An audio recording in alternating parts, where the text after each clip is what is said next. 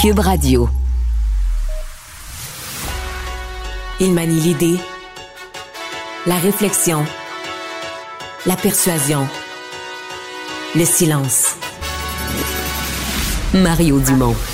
Informé, cultivé, rigoureux. Il n'est jamais à court d'arguments. Mario Dumont. Pour savoir et comprendre. Bonjour tout le monde, bienvenue à l'émission, bienvenue à Cube Radio. Euh, journée euh, marquée par des déclarations de M. Euh, Trudeau qui veut toujours pas se mouiller sur ce qui, selon lui, serait arrivé dans cet hôpital à Gaza. L'ambassade israélienne dit avoir reçu, avoir fourni au gouvernement canadien les mêmes informations qu'aux Américains. M. Trudeau qui n'en tire pas les conclusions Il semble dire que euh, ça pourrait blesser, là, si on allait aux conclusions, ça pourrait blesser des gens ici au Canada. On rejoint l'équipe de 100% Nouvelles. 15h30, c'est le moment d'aller retrouver notre collègue Mario Dumont. Bon après-midi, Mario. Bonjour. Alors, jour 13 de ce conflit opposant toujours Israël et le Hamas, euh, on a entendu finalement Justin Trudeau aujourd'hui. Il refuse d'attribuer au djihad islamique la responsabilité de l'explosion de mardi euh, sur un hôpital ou en tout cas près d'un hôpital selon différentes sources. Il a dit ceci, on va travailler avec les alliés avant d'établir des conclusions. Euh, est-ce qu'il fait bien d'être prudent? Ben, en fait, euh, c'est que le problème, c'est que notre allié Israël dit avoir mis sur le bureau de M. Trudeau mm-hmm. les mêmes faits qui sont euh, sur le, qui sont à la Maison Blanche, qui ont été remis à la Maison Blanche, qu'on a présenté à M. Biden, qui semble assez clair et sincèrement de l'autre côté. Euh, je veux bien qu'on dit on ne veut pas se prononcer trop vite. Au départ, M. Trudeau s'est prononcé trop vite, d'ailleurs. Mais de l'autre côté, mhm. on ne nous fournit pas de preuves documentaires. Il n'y a rien qui apparaît, euh, tu sais, montrant que ce serait, par exemple, qu'on aurait des restes de missiles israéliens, tu sais, des, des morceaux. Rien, rien, rien. Et du côté d'Israël, sincèrement, on a toutes les preuves. Dans mon esprit à moi, c'est plus vraiment une ambiguïté. C'est passablement clair parce qu'on a les images. D'abord, on, a toutes les images qui nous disent que l'histoire qu'on nous a racontée au départ, au départ n'était pas la vraie histoire.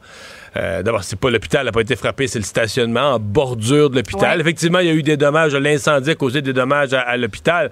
Mais tu sais, quand tu vois la, on a vu les images, quand tu vois la grosseur du trou, un missile israélien aurait fait un cratère dans le sol. Là. C'est là, euh, on voit que c'est pas si gros que ça. ben non, mhm. on voit bien que c'est une, arme ou c'est une frappe qui est plus faible que ça. Or, tout semble coïncider vers une roquette. Puis on a vu dans le ciel une roquette, puis on a entendu les conversations captées, interceptées de combattants du Hamas. Fait qu'il y a de la preuve. Quand je dis de la preuve documentaire, c'est de la preuve, à moins d'en avoir de la plus convaincante de l'autre côté ou que M. Trudeau sache quelque chose. J'ai eu l'impression, sincèrement, aujourd'hui, parce que les journalistes l'ont poussé là, à un certain point, ont poussé un peu plus mhm. fort en disant, ben là, c'est quoi votre position? Et il a fini par dire, je ne veux pas le paraphraser ou mettre des mots dans sa bouche, il a fini par dire qu'il faut être prudent à tirer des conclusions parce qu'il euh, y a de la tension chez nous, puis ça pourrait blesser des gens. Bon. Ces électeurs arabo-musulmans. Euh, ben oui, mais là, Julie, euh, est-ce qu'on va conduire notre politique internationale mhm. euh, en fonction du fait que si on dit la vérité ou si on déclare des choses, on va faire de la peine à des gens chez nous? Je veux dire, à un moment donné, là, présentement, M. Trudeau, dans sa première intervention, a blâmé un de nos alliés, Israël. C'est pas un allié mhm. aveugle qu'on suit aveuglément. On pourrait reprocher des choses à Israël, mais là, on a blâmé Israël, un de nos alliés, pour crime de guerre qu'il n'a probablement pas commis. Puis là, ben, on dit on veut pas rétablir les faits parce que ça pourrait faire de la peine à des gens à l'intérieur de notre pays. Je, si c'est ça, je trouve que c'est une façon euh, un peu faible de conduire notre politique internationale, sincèrement. Monsieur Biden s'est rendu en Israël hier. Aujourd'hui, c'est le, premier ministre britannique, M. Sunak. Euh, journée euh, diplomatique. Crois-tu que M. Trudeau devrait s'y rendre aussi? Euh, je sais pas, peut-être. la ministre Mélanie Joly s'y est rendue. On s'est quand même rendu mhm. compte quand elle était là-bas que c'était beaucoup plus pour s'occuper des Canadiens que pour jouer un rôle majeur dans le, dans le conflit ou ce qu'ont fait les Américains, par exemple, pour ouvrir un corridor humanitaire. Le Canada c'est, euh, tu sais qu'à une époque, le Canada a probablement été un des premiers candidats dans le monde auquel on aurait, même à l'époque du père de Justin Trudeau, sais, on pensait souvent au Canada comme une espèce d'arbitre, un pays influent qui, même s'il était pas gros, puis même si son armée était pas si puissante, c'est comme un pays de référence euh, au niveau des valeurs. alors là, ce n'est plus ça. Il n'y a plus personne qui attend après le Canada aujourd'hui pour savoir ce qu'on pense, puis ce qu'on va faire, puis ce, qu'on suggère. Donc, euh, est-ce que ça vaut la peine que M. Trudeau aille? je sais pas. je, ça, ça, ça me paraît pas évident à ce moment-ci. Il pourrait y aller éventuellement, mais ça me paraît pas une obligation à ce moment-ci. Donc, tu es en train de nous dire que le Canada a très peu ou pas du tout d'influence, finalement, là, pour éviter la régionalisation du conflit. Oui, ouais. marginal, mettons. Hmm. Bon, euh, Mario, on attend d'une minute à l'autre un point de presse conjoint entre le ministre de l'Immigration, Mark Miller, et Mélanie Joly, la ministre des Affaires étrangères, concernant le rapatriement de diplomates canadiens de l'Inde. Ça fait un bon bout de temps qu'on n'en a pas parlé, évidemment, en raison du conflit. Euh, dès que ça commence, on sera en mesure euh, d'aller y faire un tour. le président américain va s'adresser à la nation ce soir à 20 h. en direct du bureau, en tout cas, peut-être pas en direct, mais du bureau ovale. Mario, tu t'attends à quoi? Ben, euh, je pense qu'il y a une combinaison de choses. Je pense d'abord que M. Biden a une bonne séquence. Euh, démontrer plus mhm. de leadership. Ça allait mal, ces affaires politiquement, et ça allait pas très bien dans les sondages.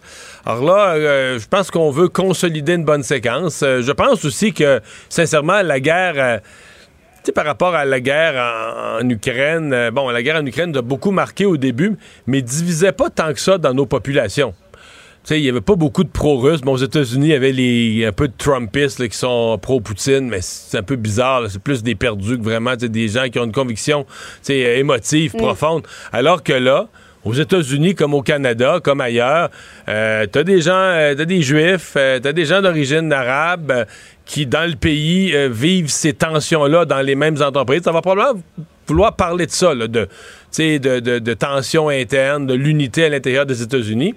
Et il va aussi faire appel, parce que là, comme c'est là, les États-Unis peuvent pas aider ni l'Ukraine ni Israël, parce que tout est paralysé. C'est ça qu'il va trouver. ouais, il va trouver une façon d'amener ça de mettre en même temps la pression sur les républicains, de les faire mal mhm. paraître politiquement. Euh, pourquoi c'est paralysé? Parce que les républicains ne sont plus capables de, s'élire un leader de la majorité à la Chambre des représentants, qui est un personnage très important dans la politique américaine, mhm. peut-être le troisième, en tout cas un des cinq plus importants de la politique américaine, et qui euh, se retrouve à ce moment-ci euh, le poste ben, vacant. Il y a quelqu'un qui est là par intérim, parce que le Parti républicain est divisé, et Donald Trump euh, tire les couvertes, tire les ficelles par en arrière, euh, veut pas avoir un candidat qui soit modéré, veut avoir un candidat de sa gang, mais les autres sont pas prêts à approuver un candidat euh, Trumpiste. Donc tout est paralysé, mais au point où on peut pas débloquer, par exemple, des budgets pour appuyer Israël ou mhm. pour l'Ukraine. Donc je pense que M. Biden va vouloir un mélange de mettre la pression sur les républicains pour un déblocage là-dessus et faire mal paraître les républicains, un parti désorganisé avec Trump à sa tête, etc. Euh, retour chez nous maintenant. Les banques alimentaires, Mario, n'ont jamais ou à peu près jamais été autant sollicitées depuis les derniers mois. Euh, tu as réalisé une entrevue dans le cadre de ton émission un petit peu plus tôt avec le directeur général des banques alimentaires, M. Munger, et tu lui as posé la question pourquoi? Pourquoi actuellement il y a autant de gens? On va écouter ce qu'il avait à dire.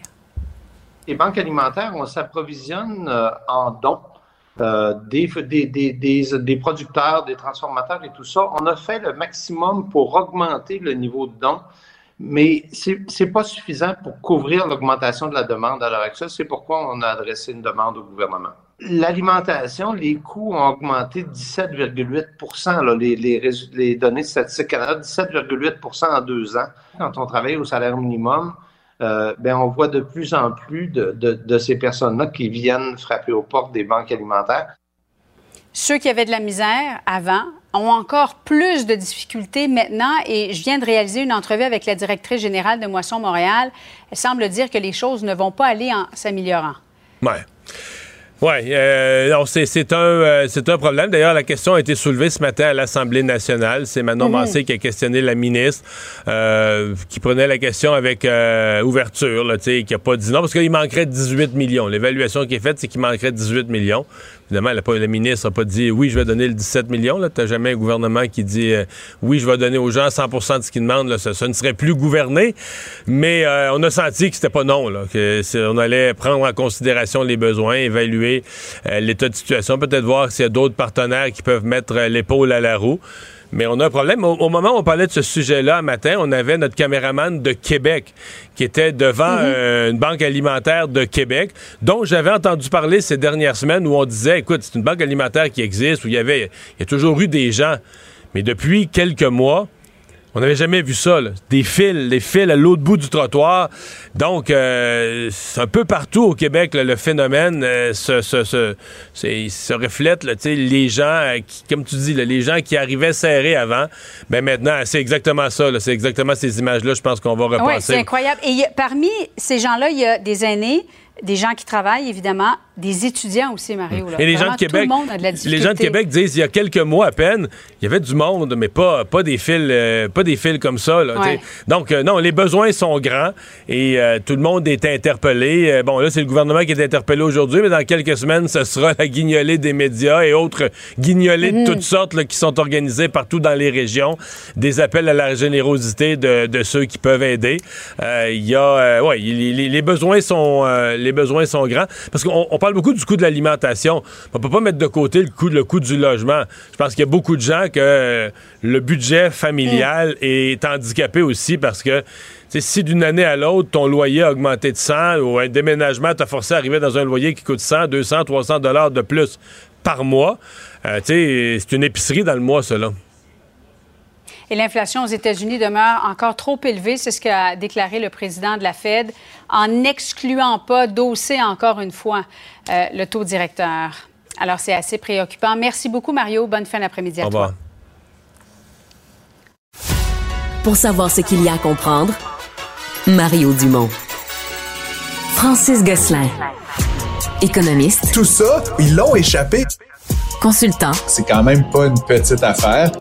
Auteur. C'est moins politiquement populaire. Francis Gosselin, pour savoir et comprendre l'économie. Bonjour Francis. Salut Mario. Alors, une étude du Bureau de la concurrence à Ottawa euh, qui révèle que, bon, ce que certains suspectaient, c'est bien réel. La concurrence a diminué au Canada depuis 20 ans. Oui, puis c'est vraiment intéressant, Mario, quand on décortique ça. donc, il y a vraiment, euh, puis comme tu dis, c'est pas juste une perception.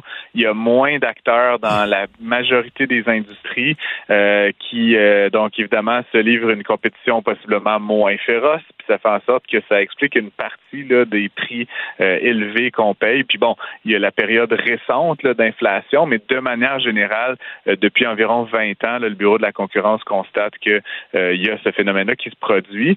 Euh, puis c'est intéressant quand on regarde ça sous deux angles. Euh, dans les industries qui étaient déjà concentrées, ça s'est poursuivi et il y a le nombre d'industries qui sont très concentrées qui a augmenté. Là. Donc, il y a comme deux effets qui, qui jouent en même temps. Donc, c'est pas une très bonne nouvelle pour les consommateurs euh, québécois et canadiens. Est-ce que dans l'étude, on nomme ou on pointe du doigt certains, certains secteurs, certaines industries où la concentration s'est accrue?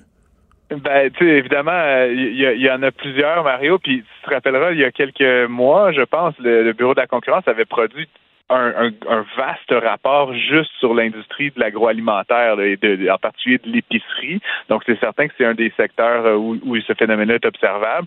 Le domaine des télécommunications est également euh, pointé du doigt. Puis, il y en a plusieurs autres, là, évidemment, où c'est le cas. Euh, J'invite les, les, auditeurs à aller consulter le rapport qui est disponible sur le, site web du bureau. Hmm. Est-ce que le bureau de la concurrence en conclut que quoi? Parce que là, le gouvernement a quand même une volonté de réformer un peu la loi et une annonce qui a été faite par euh, Mme Freeland puis le ministre François-Philippe Champagne. Est-ce que le bureau de la concurrence, lui, conclut que des, des, des changements, des améliorations doivent être apportés ben oui, là, mais en même temps, tu sais, c'est un peu comme euh, baguette magique, Mario. C'est facile à dire. Euh, tu sais, le bureau, dans son rapport déposé aujourd'hui, parle de moderniser les lois, euh, d'adopter une approche, le bon, qui favorise la concurrence, mais tu sais, ça sonne un peu comme. C'est général, ouais nul n'est contre la vertu. Puis tu sais, comme on l'a vu dans le domaine de l'épicerie, euh, Mario, c'est compliqué là, faire émerger des petits joueurs qui deviennent moyens, qui deviennent grands. Ça se fait pas en claquant des doigts. Les marges sont très très serrées dans ces secteurs-là. Donc, à moins justement d'avoir beaucoup de volume, c'est très difficile de naître, tu sais, dans ces industries-là. Euh, par ailleurs, des industries où il y a beaucoup de réglementation déjà, possiblement que des acteurs étrangers sont comme pas très intéressés à venir s'installer ici. Donc, éventuellement, ça fait en sorte que tu sais, c'est plein de choses, que ça va des tarifs étrangers, aux politiques d'attractivité, à, toutes les questions de fiscalité, évidemment. Donc, c'est facile à dire, très difficile à, mettre en œuvre, évidemment. Une nouvelle tuile qui s'abat sur euh, le port de Montréal. Oui, effectivement. Puis là, c'est pas le port lui-même qui, qui est la cause, mais, mais bien ici euh, purement la victime. Euh, c'est euh, dans le fond la corporation de gestion de la voie maritime du Saint-Laurent. Pour être honnête avec toi, je savais vaguement que ça existait, mais je ne savais pas qu'il y avait le pouvoir de fermer la voie maritime. Donc encore une fois, c'est pas le port en tant que port, mais c'est bien l'accès au port via la voie maritime qui va de l'estuaire jusqu'au port qui pourrait éventuellement être appelé à être fermé. Pourquoi? Pardon? Pourquoi? Une grève des, euh, des employés? Une grève des employés, évidemment. Il y a 360 employés là, qui sont représentés et, euh, par un, syndicat et qui menacent de faire grève à partir de ce dimanche euh, s'il n'y a pas une entente avec euh, la partie patronale. est-ce que ça veut carrément dire qu'il pourrait plus y avoir de trafic maritime dans la voie maritime du Saint-Laurent? Exactement. Ah oui, à ce point-là? Le port de Montréal, le port de Québec, tous les tous les ports. Là, mais tu sais, encore une fois, je parle du port de Montréal parce que c'est le plus gros port en importance dans la dans la région. Puis évidemment parce qu'ils ont été quand même euh, un peu euh, malencontreusement là, assaillis là, par, d'autres euh, grèves, dont celle des débardeurs ces dernières années. Donc, encore une fois, on espère, un, que les partis s'entendent, et deux, si jamais il y a grève, qu'elle soit courte. puis je devine que et le fédéral et le provincial sont déjà en train de regarder ça et d'affûter leurs armes pour s'assurer que le conflit soit le plus court possible, parce que ça pourrait avoir des impacts majeurs. Puis, tu sais, Mario, il y a, l'impact le jour où ça ferme, ou les deux jours, ou les cinq jours, ou les, 15 jours, mais ensuite, il y a tout un enjeu de réputation. Puis, tu sais, Montréal, évidemment, c'est une plaque tournante intéressante pour le commerce euh, maritime international vers l'Amérique du Nord, mais c'est certain que si une, une année sur deux c'est fermé, à un moment donné, les bateaux, ils vont aller ailleurs. Puis ça, c'est moins bon à long terme. Là, pour, non, ça, c'est sûr que la réputation du port, euh, ça devient inquiétant. Là, euh, les gens de l'extérieur, tu as raison. Quand tu arrives de loin, là, grève des débardeurs au port, grève de la voie maritime. sais, si tu arrives, si tout est un quelqu'un qui fait du transport maritime en Asie ou à l'autre bout du monde, sais, ce que t'en retiens, c'est que Montréal, c'est le temps fermé. Là. sais, euh, tu vas pas regarder avec un, rapporteur d'angle pourquoi c'est fermé euh, telle raison, une date, telle raison, une autre date. Tu vas retenir, voyons, c'est pas, ce port-là, c'est pas fiable. on va plus, on va plus là, on va à New York, on va à Halifax parlant de concentration puis de, de, de, concurrence, Mario, le transport maritime, en plus, c'est un très petit nombre de joueurs. Fait que, si demain, à Lloyd décide, nous, on coupe de 30% le trafic vers Montréal, ben, c'est pas comme, t'as pas 58 autres euh, transporteurs maritimes internationaux, là, ça, ça se joue à quelques très, mhm. très gros acteurs qui peuvent faire la pluie et le beau temps. Fait qu'encore une fois, on n'a pas intérêt à ce que ces conflits-là se multiplient. c'est rendu quasiment à chaque année, Mario, là, tu sais, que c'est plusieurs jours. Puis, tu sais, des jours, là, quand tu as des centaines, des milliers de conteneurs là, qui sont gelés là, dans l'estuaire ou, ou Mais là, ça coûte des millions de dollars. Pendant que tu dis ça, là, je pense au, à un couple qui attend, qui a sa maison neuve puis qui attend la nouvelle laveuse sécheuse. Ah, c'est dans le con... ça, madame, c'est dans le container. Là, non, mais c'est vrai. Il est dans le fleuve, il y a temps pour rentrer. Exact. Ça se transporte mal en avion euh, d'une ouais. sécheuse. Euh, parce que je dis ça en farce parce que ça fait deux, trois ans là, que tout est dans le container. c'est une autre, euh, une autre occasion de dire ça.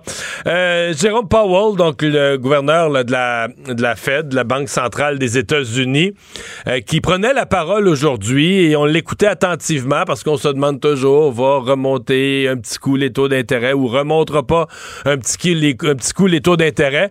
Les États-Unis sont un peu comme le Canada. On est sur une corde raide. dire que l'inflation, c'est moins pire que c'était, mais c'est pas comme on voudrait. On monte les taux, on les monte pas. Qu'est-ce que tu retiens de son discours d'aujourd'hui, toi? Ben, étonnamment, plutôt euh, plutôt rassurant, en tout cas pour moi, euh, Mario. Tu sais, j'ai toujours la crainte que les taux augmentent. Puis moi, mon hypothèse de base, qui est un petit peu euh, simple et, et, naïve, Mario, mais c'est que les taux, ils sont au niveau ils sont pour longtemps. Puis dans le fond, ce que M. Powell vient nous dire aujourd'hui, c'est que mon hypothèse est la bonne. C'est-à-dire, ils, ils vont pas baisser, mais il semble dire, puis c'est toujours la même chose avec les banquiers centraux. Là. Ils parlent toujours dans une espèce de charade, là, mais, mais grosso modo que les taux vont ne vont pas augmenter, mais ne vont pas baisser non plus. Et donc, ce qu'il dit, c'est que la, la, la, la Fed est, satisfaite en fait du progrès qui a été fait jusqu'ici. Il reste quand même plusieurs éléments à considérer, plusieurs pressions. Sais, Mario, plutôt en septembre, là, on a eu des, des très bons euh, chiffres de l'emploi, des très bons chiffres du, du euh, de, la consommation. Mais grosso modo, M. Powell dit euh, donc à New York ce midi qu'il est satisfait de la direction, qu'il est satisfait de l'évolution. Et ce qu'il laisse présager, là, c'est qu'à la rencontre qui a lieu le 31 octobre, 1er novembre, il devrait y avoir une prolongation du, du mmh. taux actuel. Puis ça semble présager que ça va être le cas pour plusieurs rencontres de la Fed, à moins qu'il y ait vraiment des données surprises là, au niveau de l'économie américaine. Puis ma, ma, petite hypothèse indirecte, c'est que d'une certaine manière, la même réflexion doit se produire dans la tête de M. Maclem.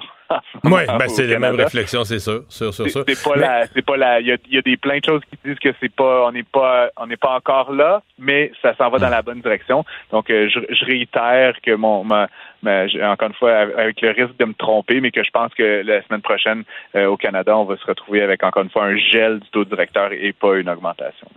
Je suis curieux de t'entendre sur un point relié à ça, c'est que une des choses qui maintient l'inflation, puis les gouverneurs des banques le constatent, c'est la, la, la, résilience des dépenses des consommateurs. Puis des fois, on l'observe, je dis, sais, on entend tout le monde dire, on n'a plus d'argent, on n'a plus d'argent, on n'a plus d'argent, mais tu peux pas te stationner la fin de semaine au promenade Saint-Bruno ou au Carrefour ou au Carrefour Laval. Mais ce que j'allais dire, Francis, c'est qu'il y a vraiment deux hypothèses. Je regarde plus, ce que je parle, j'ai plus lu des économistes aux États-Unis. Il y en a qui disent non, non, écoute, il y a le plein emploi, l'emploi va bien, le monde avait des épargnes durant la pandémie, puis on sous-estime que les gens, malgré la hausse du coût de la vie, malgré leur colère devant la hausse des prix, ils ont de l'argent, ils se privent pas, ils, ils dépensent, ils regardent peut-être plus les prix, mais ils magasinent, ils dépensent. D'autres économistes disent la catastrophe s'en vient. Les gens, ils n'ont plus vraiment d'argent. Ce qui reste, c'est de la place sur leur carte de crédit. Et effectivement, ils continuent à dépenser parce que ça, on le voit. Les consommateurs restent, restent très présents, là, continuent à dépenser, restreignent très peu leurs dépenses. Mais certains disent c'est de l'emprunt. C'est ces cartes de crédit, ces nouvelles dépenses-là. Tu te situes dans quel camp, toi? Plutôt dans plutôt dans le premier camp, sachant quand même, Mario, que l'épargne, on arrive un peu à bout là, de, de, cette fameuse épargne là, que les gens avaient fait pendant la COVID. Là. Il, y a, il y a ceux qui en avaient, il leur en reste euh, pas mal moins. Euh, par contre, là, je, je pense que euh, ben, plusieurs choses. On, la, la, question de l'emploi, évidemment, fait en sorte que les gens travaillent encore beaucoup. cette pénurie-là qui, qui est endémique, là, Canada, États-Unis, plusieurs pays européens, en sorte que les salaires montent. C'est du nouvel argent. Fait oui, la vie coûte plus cher, mais tu gagnes euh, une coupe de cent, une coupe de mille de plus que l'année passée. Fait que tu as un sentiment relatif euh, de richesse. Puis il faut pas oublier une affaire, Mario. Tu on parle beaucoup de l'augmentation des, paiements hypothécaires. Puis tu sais, je, suis euh, victime là, de première ligne de ça. Mais il y a quand même un 30% de la population canadienne qui, dont l'hypothèque est payée. donc ça, c'est quand même à considérer. Puis dans ceux qui ont des hypothèques, il y en a que, tu sais, je sais pas dans ton cas, Mais ça fait 5 ans, 10 ans qu'ils ont, ont pris cette hypothèque-là. La maison est à moitié payée. Puis la maison, depuis 2, 3 ans, 4 ans, elle a pris 30% de valeur, 40% de valeur. Fait que même si c'est pas d'argent dans ton compte, là, théoriquement, ta maison que tu avais payée 300 000, elle en vaut 450 maintenant. Fait que t'as comme un peu de buffer là, pour, pour t'amuser. Puis éventuellement, quand tu vas repasser à la banque, oui, le taux va être pas, mal plus élevé, mais tu vas avoir accès à des centaines de milliers potentiellement de, de nouvel argent pour financer un terrassement dans la cour, pour financer un voyage, etc. Puis je pense que c'est un petit peu ça aussi qui se passe. Évidemment, ça peut pas durer éternellement, ça, Mario, mais je suis pas de ceux qui pensent que mhm. l'apocalypse, là, ça vient comme, comme M. Trahan l'avait proclamé, je pense, ouais, tous les mois depuis un an. je suis pas dans ce cas-là. pas dans ce cas-là. merci, Francis. À demain. Ça pris à demain. Écoutez Francis Gosselin à l'animation du balado Prends pas ça pour du cash. Disponible en tout temps sur l'application et le site cubradio.ca. La plateforme audio et vidéo où les contenus francophones sont fièrement en vedette.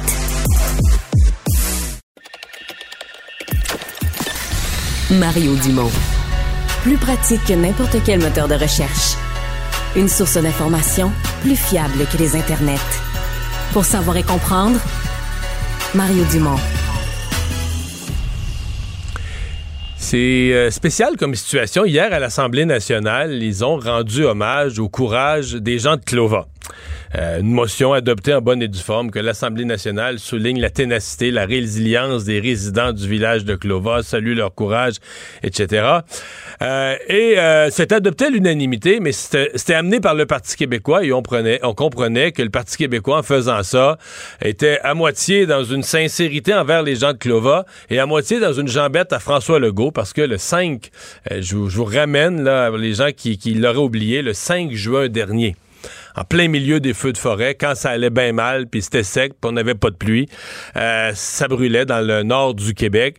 Et il y a un point où François Legault avait dit, malheureusement, on a perdu le contrôle. On va être obligé de laisser brûler Clova laisser brûler le village. Un petit village, ils sont une cinquantaine, même pas, je pense, entre 40 et 50. Euh, c'est même plus un village, en fait, c'est maintenant considéré comme un quartier de la grande ville de, de La Tuque, quoi que c'est à 5 heures de La Tuque, là. ça, un quartier éloigné, mais dans le cadre des, regroupements municipaux, c'est devenu le grand, grand, grand La Tuque. Euh, si vous partez de La Tuque, à 3h30 au nord, vous êtes à Parent.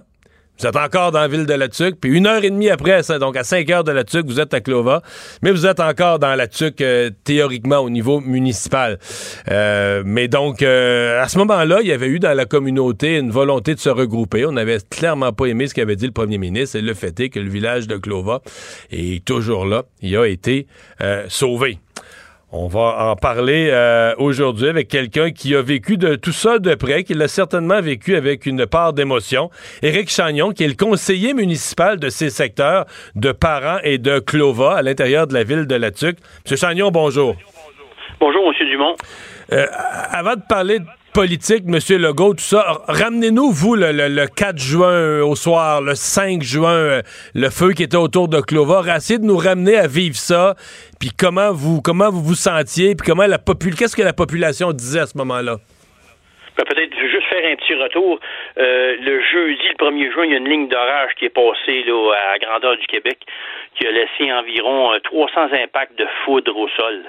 Fait que c'est à partir de ce moment-là. Ça a déclenché des feux. Oui, c'est ça. À ce moment-là, ça a déclenché euh, des dizaines et des dizaines de feux. Je pense environ 150 incendies. Euh, à partir de là, ben là, ça, la, température aussi, il y avait du vent, il y avait de la chaleur, fait que ça, ça, ça a déboulé. Euh, il y avait des feux partout au Québec. Puis c'est vraiment devenu critique à partir de ce moment-là. Mais chez vous, c'est devenu vraiment critique, là, à partir du 4, du... Oui, à partir du 4, il y avait deux incendies près de Clova. Euh, moi, je me suis rendu sur place le, lundi, le 5, pour aller porter des, euh, des réservoirs en, plastique, des réservoirs de 1000 litres d'eau pour que les gens là-bas puissent arroser, puissent arroser les, les chalets, les maisons, puissent travailler sur le feu. Parce que sur le terrain, il y avait des gens de la SOFEU qui étaient déjà là. après ça, il y a eu un avis d'évacuation préventive. Mais euh, beaucoup de gens ont décidé de rester à Clovo parce qu'ils euh, voulaient pas euh, voulaient pas partir et laisser leurs leur biens, leur leur maison, leur chalet. Mais en même temps, il faut toujours faire attention quand il y a des situations comme ça. Je comprends bien. On veut pas qu'il donc... La vie humaine est plus précieuse que les chalets et les maisons. Ça, ne se reconstruit pas la vie humaine. Comment, comment la population s'est sentie quand François Legault, qui voulait sûrement pas le mal des gens de Clova, mais qui a fait une déclaration qui en a fait réagir plusieurs. Comment on s'est senti là-bas à ce moment précis? Bon, je vous dirais que les gens sont déçus, surpris. Euh, c'est sûr que ça cause des stress. Euh, les gens ont trouvé ça super, euh, assez maladroit. Moi aussi, aussi. Ils trouvaient ça maladroit. Ça manquait de compassion.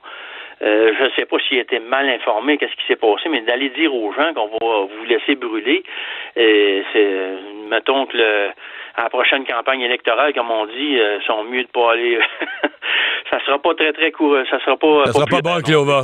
Ouais. Non, ça sera pas bon, non. Ouais, ouais. Les gens, les gens, est-ce que les gens se sont sentis abandonnés? Oh oui, oui, absolument, absolument. Euh, on se sent abandonné quand il y a des choses comme ça. Là. Même euh, moi, personnellement, comme conseiller municipal, j'ai trouvé qu'on a, au niveau de la ville de là-dessus, qu'on n'avait pas amené le support là, euh, qu'on aurait dû l'amener. Ouais, c'est donc, les gens se sont sentis abandonnés par le premier ministre, par le gouvernement, puis même par leur ville. là, parce que, dans le fond, je l'expliquais tantôt, ça peut être compliqué pour les gens d'ailleurs qui connaissent pas le territoire. Vous faites partie de la TUC, même si Clova, c'est à 5 heures de la TUC, puis Parent à 3 heures et demie, là. Oui, exactement ça, oui, c'est ça. Ouais. Il faut dire une chose, c'est on- c'est c'est une petite euh, c'est un petit hameau que l'on voit, il y a 35 personnes, mais ce qu'il faut dire, c'est qu'il y a des pourvoiries, il y a des chalets, il y a de l'industrie forestière, fait qu'on peut pas se cacher de derrière les 35 personnes. Il peut y avoir euh, souvent une centaine de personnes qui sont là. C'est un coin qui est vraiment au niveau euh, au niveau de l'économie, ça bouge. Là.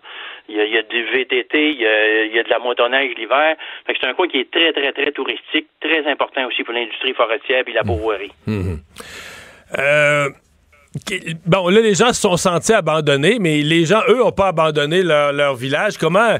qu- Qu'est-ce qui est arrivé? Est-ce que là, on dit aujourd'hui que Clova a été sauvé, mais je pense pas que dans le reste du Québec, les gens ont vraiment compris la suite des événements. Pourquoi Clova a été sauvé? Euh, c'est le feu, c'est le combat contre le feu, c'est la feu c'est les gens du village? Oui, je vous dirais c'est un peu de tout ça. Euh, la, météo a collaboré, mais il y a quand même eu beaucoup de travail qui a été fait sur le terrain par la SOPFEU, puis beaucoup de travail qui a été fait sur le terrain aussi par les résidents de Clova qui ont décidé de rester, qui se sont improvisés euh, pompiers, qui ont improvisé de l'équipement pour euh, combattre les incendies. Qu'il faut savoir une chose, c'est quand il y a un incendie forestier comme ça, il y a des périodes dans la journée où le feu va tomber en dormance, où on peut l'attaquer, mais il faut être prudent. Il faut avoir, il faut avoir vraiment les connaissances, puis l'équipement, puis il faut vraiment rester là, informé, puis à l'affût de tout, parce que ça peut ra- rapidement dégénérer. C'est ce côté-là qu'il aurait fallu qu'on prenne, c'est qu'on on encorde peut-être plus ça. Mais malgré que sur place, il y avait des gens Clovo qui avaient quand même Donc- euh, de l'expérience hein, dans Ouais. les feux de forêt. Mais, mais donc, vous me dites, d'un côté, le premier ministre, qui est censé être le chef du gouvernement, fait une déclaration publique pour dire on lâche Clova, là, on faut laisser brûler. Mais la SOPFEU, euh, la SOPFEU a continué à combattre les feux. Donc, les, ressources du gouvernement du Québec euh, qui ont pour devoir de combattre les feux n'ont pas quitté Clova le lendemain matin, là. Oui, non, non, ça. Ils ont resté sur place. Il y avait des équipes d'Assofeu qui ont resté sur place. Quand on dit une évacuation préventive, c'est ça peut être euh, pour une durée d'un heure, deux heures, trois heures. Ça va dépendre des conditions météo. Mais l'Assofeu a jamais, euh, a jamais quitté là. En, en partie, euh, normalement, c'est sûr, il se fait pas d'extinction de feu le soir, c'est trop dangereux. Mais euh, ils ont, ils ont, ils quittent à tous les soirs, mais ils reviennent à tous les jours. C'est ça, à vol d'avion, c'est quand même là, c'est c'est- c'est. Ça, ça prend peut-être euh, Qu'est-ce que- ouais. une demi-heure. Qu'est-ce que les gens, mettons, euh, est rendu au mois d'octobre, là, on reparle d'événements du mois de juin, là, que la poussière est retombée un peu, puis la boucane est partie. Euh, Qu'est-ce que les gens disent de tout ça aujourd'hui, de, de- de- de leur place, de leur village, de leur hameau, là, comme vous dites? Qu'est-ce que les gens disent de ça? Ben, ces gens-là, c'est, c'est, c'est des solides, c'est des gens qui sont résilients, qui sont habitués à se débrouiller seuls, c'est des gens qui sont courageux. Euh, Il y a des gens qui partiront jamais de là. Hein? C'est- Ça a un cachet que l'on voit qui est particulier. Quand on arrive là, c'est euh, ça ressemble un petit peu à Paris, mais en plus petit. Mais euh, c'est, c'est, c'est un coin qui est important. Il y en a qui sont attachés à leur coin de pays, puis on peut pas leur, on peut pas leur enlever ça. Mais euh, moi, je trouve que c'est un beau coin. Il y a de la vie, comme je vous dis, il y a de la villégiature. Puis, ok, il y a des chalets qui ont brûlé. Mais en même temps, là, je pense que la plupart des gens, euh, moi, de l'information que j'ai eue, c'est qu'ils vont reconstruire. Parce qu'il faut pas oublier une chose, c'est qu'un feu de forêt, euh, c'est un phénomène qui est naturel. Euh, Peut-être une semaine ou deux après, les, les plantes avaient recommencé à pousser, les Ouais. euh, les, les, feuillus ont commencé. Fait que c'est, temporaire. Des fois, ça peut être long, mais euh, pour l'avoir vécu, parce qu'on a, on a toujours vécu avec des feux de forêt dans la région, partout, en Abitibi, au Lac-Saint-Jean, puis la Côte-Nord, ça revient quand même. C'est un processus normal de la nature. C'est très éprouvant. Euh, ça peut être dommageable euh, aussi pour les, nos activités humaines, la foresterie, la pourvoirie, mais en même temps, c'est c'est quelque chose, une forêt, ça finit Ouais. toujours par repousser. Hein? C'est plus fort. Ouais. Nature, c'est fort. En conclusion, comment vous recevez euh, les gens de, de- de- du coin, la motion de l'Assemblée nationale hier? Parce que, comme je le disais, on n'est pas fou. On comprend que, je pense que les députés, sincèrement, là, sont- on, on dit oui, on est, on salue la résilience puis le courage des gens de Clova, mais en même temps, on comprend que le PQ avait amené ça pour embarrasser le premier ministre un peu. Localement, comment les gens l'ont reçu? Ben, je pourrais pas vous dire, j'ai pas quand même parlé Ouais. encore, là, ça va se faire là, pro- prochainement avec les gens là-bas. Mais moi, pour moi, personnellement, je pense que c'est c'est c'est, euh, apprécié. C'est apprécié. Ben oui, il faut reconnaître que les gens ont travaillé fort. Il y en a là-dedans qui ont mis des heures et des heures. Il y en a qui se sont euh, euh, arrangés avec euh, des, des, des, des conteneurs, des contenants puis d'eau, puis se sont trouvés des pompes. Euh, ont fait monter des pompes euh, de l'extérieur. Euh, c'est des gens qui sont débrouillards, ces gens-là. Là, ça- ils ont travaillé fort pour sauver le, le, le coin. Là. Fait que je pense que ces gens-là, c'est ceux qui sont, sont contents. là. Moi, je suis content quand ces gens-là reçoivent un, un accueil et un appui là, de ce côté-là. C'est, euh, c'est important de souligner le courage des gens en région. Là, on vit des choses qui sont très différentes de la Ouais. ville. Puis c'est important de le, de le souligner. Là. Les gens qui sont courageux, là, moi, je les, je les Tout à fait. Tout à fait d'accord avec ça. Faudrait que j'aille pêcher dans votre coin, moi. Il doit y avoir du poisson, Ouais. la clovas, comme rien, là. Ça, c'est certain que ça va. C'est un très bon coin. Je vous le recommande fortement. Je retiens ça. Hey, merci. Bonne chance. Salut. Merci beaucoup, M. Dumont. Bonjour. Cube, Cube- Cube Radio. On commente l'actualité. C'est aberrant. On explique la nouvelle. On décortique l'information. Le pire, c'est que c'est vrai. Cube Radio. Autrement dit. Une autre façon d'écouter la radio. L'exercice lui-même Mario Dumont. va faire sortir plus de vérité sur ce qui s'est véritablement passé à ce moment-là. Gérez donc ça, s'il vous plaît. Isabelle Maréchal. Mais c'est parce qu'à un moment donné, si on paye pas tout de suite, on va payer tout à l'heure. La rencontre, Maréchal Dumont. Bonjour Isabelle. Bonjour, Mario. Alors, tu veux réagir à une euh, chronique d'opinion qui était dans le journal de Montréal euh, ce matin euh, de Maria Mourani, euh, qui, je veux dire, le titre, ça dit tout. là. on veut vous obliger à donner vos organes, évidemment, à réfère au projet de loi qui est à l'heure actuelle à l'étude devant l'Assemblée nationale. Voilà, tout à fait. Je me suis levée ce matin en voulant te parler de désinformation, Mario, et entre autres d'un sondage léger qui nous disait hier que euh, les plus jeunes générations ne s'abreuvent plus aux médias traditionnels et donc euh, que chacun finalement se fait son espèce de vérité en allant sur TikTok. Mais quand j'ai vu l'article de, Maria Mourani, pour qui d'ailleurs j'ai beaucoup de respect, c'est quelqu'un que je connais bien, on s'est d'ailleurs échangé des, euh, des messages aujourd'hui sur cette question, sur son article, mais comme tu le dis très bien, le titre de l'article m'a vraiment, vraiment, vraiment choqué. Il m'a vraiment choqué et je vais t'expliquer pourquoi. Euh, vendredi dernier, je, publiais au même endroit dans le journal, co-signé par mon conjoint Thierry, qui est greffé du foie. J'ai eu l'occasion de vous raconter euh, Mhm. l'histoire euh, la semaine d'avant. ouais. Oui. Euh, et c'est sûr que, comme famille de receveurs, on est directement touché par euh, par tout ce qui touche le don d'organes et des tissus. Et moi, depuis euh, dix ans, depuis que Thierry a été greffé, on, on- on a accepté de faire la promotion euh, de, de, de ce qui nous paraît être un geste altruiste, mais si nécessaire pour le bien de l'humanité, puis, puis des, des gens qui restent par rapport à ceux qui sont plus là. Tu C'est comme, pour moi, c'est tellement un don de vie. Tu sais, Une fois que mort, t'es mort. Tu sais, Je te dis ça, puis en même temps, je fais référence à ce titre. On veut vous obliger à donner vos organes, parce qu'il n'y a pas si longtemps, j'avais des discussions avec des gens qui sont convaincus que peut-être à ta mort, t'es pas mort. T'sais, Il y, a déjà, il y Ah. a des gens qui pensent. Il y a des gens qui pensent que d'un coup que tu sois pas mort. Tu sais, on est tellement dans le déni par rapport Ouais. à notre propre mort. Il y a la lutte là, où The Undertaker, euh, The Undertaker se rassoit dans sa tombe. là. mais, mais- en gén- à part lui, en général, c'est plus rare. Exactement. Mais tu sais, tu vas trouver sur les réseaux sociaux plein de gens, des complotistes qui disent qu'il y a sans, sans doute des gens qui qui euh, qui vont s'arranger pour nous faire mourir. Tu sais, tu des histoires sans Non, queue je sais, c'est décourageant. C'est excessivement décourageant. Alors je trouve que on n'a pas besoin de rajouter de l'huile sur le feu en- avec des, des avec ce genre de Mais, mais l'enjeu de la loi ou- 194, Ou, par ailleurs, ouais. ou par ailleurs, je pense que Maria Mourani, malgré le titre, et moi, on dit pas mal la même affaire. C'est-à-dire, je t'ai expliqué que moi, je n'étais pas pour le don présumé, que j'étais pour le don éclairé. Je pense que c'est une, sincèrement, tu sais, il y a bien des discussions à avoir dans la société sur beaucoup de sujets. Personnellement, je trouve qu'on aurait d'autres choses à faire que d'aller débattre en commission parlementaire sur ce sujet-là, euh, surtout en,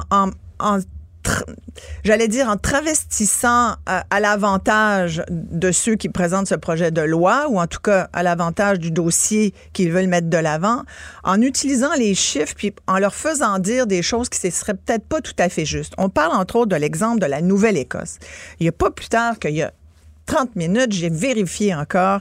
Est-ce que l'exemple de la Nouvelle-Écosse qui a adopté le don présumé en 2022. Donc, le don présumé, pour être clair, c'est que plutôt que de Oui. signer comme quoi tu veux donner tes organes, faudrait que tu signes pour. Donc, il serait présumé On que tout le monde, tout le monde les donne. tout le monde donne ses Et organes. si tu veux pas les donner, Et tu si tu- signes ta carte. Voilà, tu signes ta carte puis tu le dis à- à- aux proches. Fait que c'est l'inverse dans ce moment. En ce moment, Et dans les Si- deux cas, les deux sont possibles. Tu peux choisir de donner ou pas donner. Oui. Mais c'est juste que pour quelqu'un qui s'est pas occupé de ses affaires, qui a pas signé, qui a pas coché, qui a pas parlé à son entourage, la présomption est inversée. Voilà, c'est ce que le projet de loi veut mettre de l'avant. Euh, parce que ce qui sous-tend ça, c'est parce qu'on n'a pas assez de donneurs euh, ben, potentiels. C'est vrai qu'il n'y a pas assez de donneurs, mais en fait, il n'y a, pas assez de donneurs parce que parce qu'il y a encore des gens qui refusent. Mais, mais même dans les pays, et je te le disais, où euh, le don est présumé, on va quand même, quand je dis on, ce sont les équipes médicales, on va quand même s'assurer d'avoir le consentement des familles. Donc, Et si les familles on sur ne le bord vous du lit disent pas non, à donner vos organes. Je connais aucun pays qui va vous obliger à donner vos organes. Aucun pays ne va officialiser une loi qui va dire tu donnes tes organes même si tu veux. Il y a, personne qui va vous arracher vos organes. Je le dis, je le dirai jamais assez parce qu'il y a des gens qui pensent ça, Mario. Il y a des gens qui pensent que les anges existent. Alors imagine, il y a des gens qui vont voir ce titre, on veut vous obliger à donner vos organes, qui vont dire eh boy, ils viendront pas me chercher certains. Tu comprends? Moi, je trouve que ça fait, que ça met de l'huile sur le feu, puis ça détourne beaucoup l'angle qui est de dire il faut maintenir un consentement présumé au Québec parce que le consentement, euh, le consentement éclairé, pardon, parce que le consentement présumé, là, quand on, on dit tu vas euh, donner tes organes à ta mort à moins de dire le contraire, ça n'a très peu d'effet, peu ou pas d'effet dans les pays qui l'ont mis de l'avant. La preuve. C'est-à-dire que les familles la juste pour Ouais, finir sur ouais. la Nouvelle-Écosse, je voyais, sinon, la Nouvelle-Écosse, en 2018, avait 21 donneurs sur un million. OK?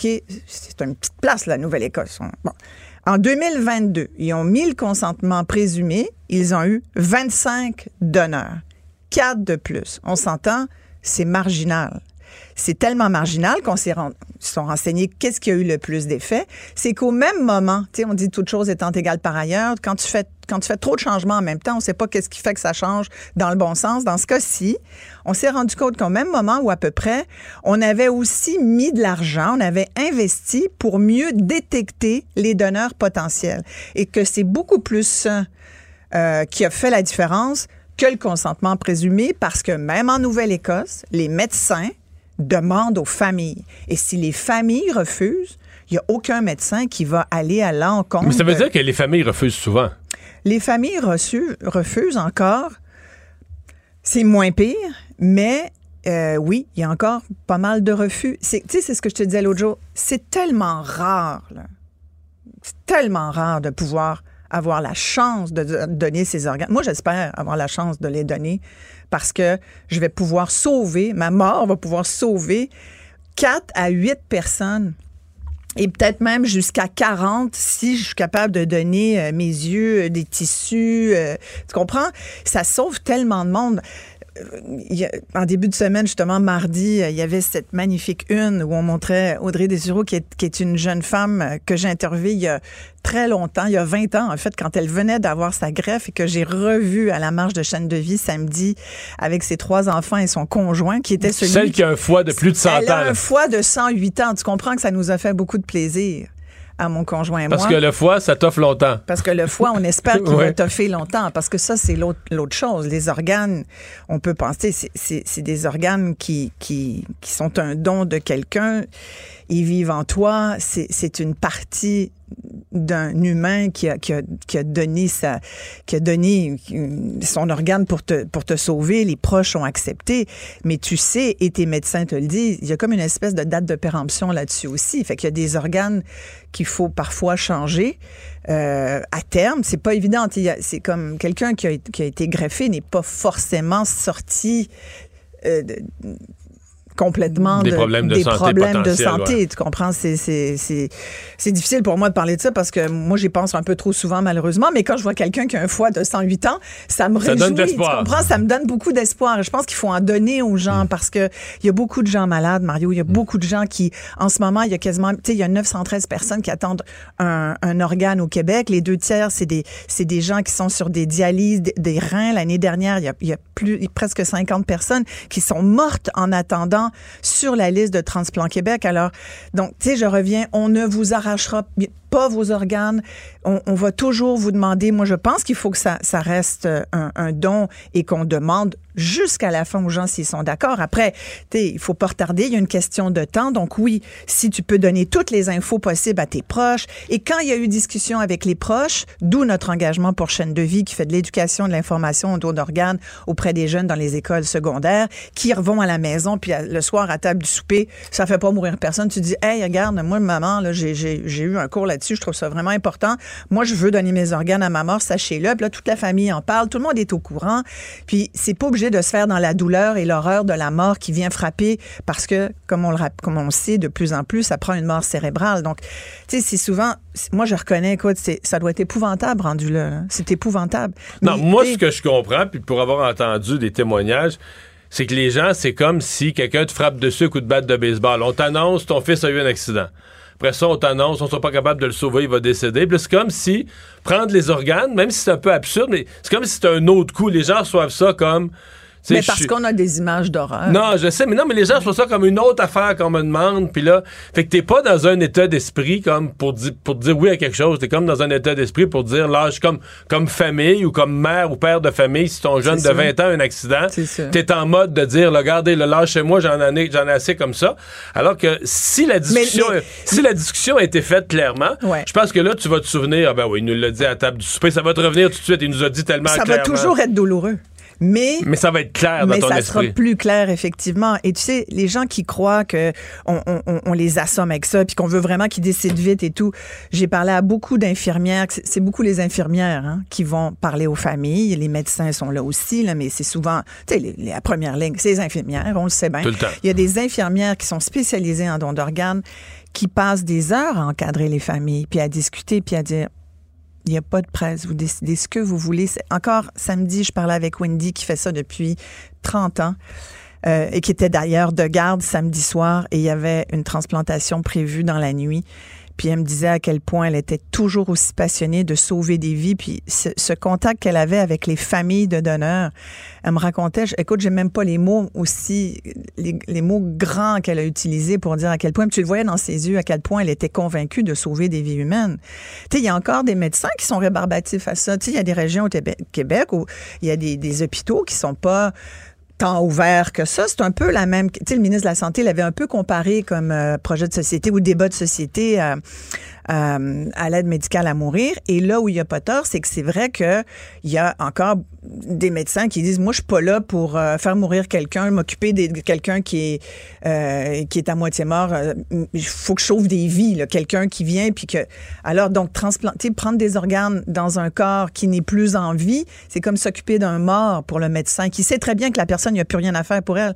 Mais on oublie que il y en a d'autres qui peuvent bénéficier de ça. Mais tu sais, c'est une culture, le don d'organes. C'est une culture à changer dans la tête des gens. Alors, s'il vous plaît, ne pas titrer. On veut, on veut vous obliger à donner vos organes parce que j'ai l'impression que ça nous fait reculer euh, de, de deux, Ben, trois ans, tu Comme vois. titre, ça, ça fait peur. Là. Plus que Ben, ça choses, fait très ouais. peur. Puis même si tu lis l'article de Marianne, de, de Marianne, voyons, de Marianne Mourani. Son et- propos, son propos et est son plus propos- modéré que son titre. Oui, et, elle a vraiment raison quand elle dit qu'il y a beaucoup d'autres choses à faire, et c'est ce qu'on veut dire nous aussi. Et d'ailleurs, je te dis, je t'avais d'y aller, moi, en conférence, en, en commission Ben, parlementaire. devrais. Ben, tellement, Ton je vais aller leur dire. éclairant, tu Bon, devrais. Et, et parce qu'on l'a vécu, et tu vois, et je trouve, par exemple, tu vois, Transplant Québec, si je, je, je vais dire quelque chose que j'ai jamais dit, mais que je pense depuis longtemps, mais les campagnes, parce que Maria Mourani parle des campagnes de publicité. Je lisais qu'aujourd'hui, d'ailleurs, dans les projets du gouvernement, avec, le projet de loi, il y a toute une campagne.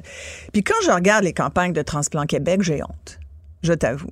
J'ai honte et je suis sûre qu'il n'y a pas de représentants, de donneurs ou de receveurs sur le CA parce que sinon, il y a quelqu'un qui les ferait allumer pour dire faites pas ce genre de campagne-là. Moi, je, je suis famille de greffés, tu comprends? On, notre famille a eu la chance d'avoir les organes d'un- donneur et d'une famille de proches. Moi, la campagne, il y a un petit peu de nous autres là-dedans. Hey, on peut-tu se garder une petite gêne? Ou euh, où on voit des, des cœurs sur la glace, puis euh, on va vous mettre ça sur la glace. Non, mais écoute, tu te dis... Non, mais il- ça, ça, c'est- ça, Ça, une autre chronique. J'ai écrit là-dessus la volonté de faire de l'humour à tout prix. Là. Non, mais ça, là, arrêtez. C'est Faire pas un drôle. jeu de mots avec ah non, tout. mais, Non, je sais, mais je veux dire, on peut toutes les sortir. Tu sais, ça, c'est dans le brainstorm, là, dans les remue-ménages. Tu sors les mauvaises idées au début, puis à la fin, normalement, t'accouches d'une bonne idée. Faut pas que t'arrêtes au bout de cinq minutes quand tu penses que t'es comique. Merci, C'est Isabelle. un grand sujet délicat et très sérieux. Merci, À- à Marc. demain. J'ai pas eu le temps de te parler déjà, mais demain. Demain. Écoute, demain. Faut s'en garder. Ah, faut s'en garder. Mario Dumont. Probablement capable de vous battre à n'importe quel jeu de société tout en débattant des enjeux de société. C'est une euh, tragédie qui s'est déroulée dans mon village natal, je dois le dire, à Kakuna. Vous avez probablement entendu parler au cours des dernières semaines. Euh, ça a commencé par un homme barricadé dans sa maison qui a tenu les policiers en haleine pendant un bout de temps. Mais finalement, après l'avoir arrêté, on s'est mis à, on s'est rendu compte qu'il était peut-être euh, l'auteur d'un, acte euh, épouvantable. Et là maintenant, bon, euh, écoutez, les policiers ont cherché, ont cherché pour dans au dépotoir un peu partout pour des, des morceaux d'êtres humains carrément, pour des restes humains. Euh, L'histoire a été suivie euh, depuis euh, le début par les intervenants là-bas. On va en parler tout de suite avec la mairesse de Kakuna, Madame Suzanne Réaume. Madame Réaume, bonjour. Oui, bonjour Mario. Je pense qu'on peut se tutoyer. oui, hein, on peut est tutoyer. de- Suzanne, ça a été, oui. ça a été quand même tout un choc pour la population. Hein? Ça a été vraiment un choc euh, terrible, je te dirais. Euh, même pour moi, là, tu sais, quand on se présente à la mairie, je veux dire, euh, moi, je me suis présentée parce que j'aime ma municipalité, j'aime, je veux la voir évoluer, grandir, j'aime les gens aussi. Et euh, t'écoutes la radio, tu vois, euh, tu regardes la télévision, puis tu vois ces événements-là arriver euh, ailleurs, puis tu te Ouais. dis, hey, j'espère que ça arrivera pas dans ma municipalité. Ouais, mais le premier, le premier arrive- 24 heures, c'était vraiment un siège. Et là, comme municipalité, vous avez eu à tout vider le- les appartements, les maisons, tout un périmètre parce qu'il y avait un homme armé là, qui, euh, qui tenait les policiers en alerte. Il fallait protéger la population, les reloger. Ça a été déjà tout un Mhm. événement. Là. Ben oui, c'est c'est ça. C'est que dans le fond, place Saint-Georges, parce que c'est arrivé dans euh, euh, à la place Saint-Georges, donc c'est des logements. Donc l'homme il était barricadé et armé dans un logement. Alors, euh, comme tu sais, place Saint-Georges, c'est comme en deux bâtiments. Donc, on a on a évacué euh, le premier. Ben, au tout début, c'était les deux bâtiments, mais après ça, c'était uniquement le premier bâtiment où euh, logeait ce, ce type-là. là. Mhm. Mm. Et les gens ont été quoi? Ont été obligés de coucher à l'hôtel pendant une couple de jours? Ouais, ben, qu'est-ce qui est arrivé? C'est que c'est arrivé euh, le 11 octobre, c'était mercredi à 21h. Euh, moi, j'étais couchée, on m'a appelé, euh, j'ai sauté dans mes culottes.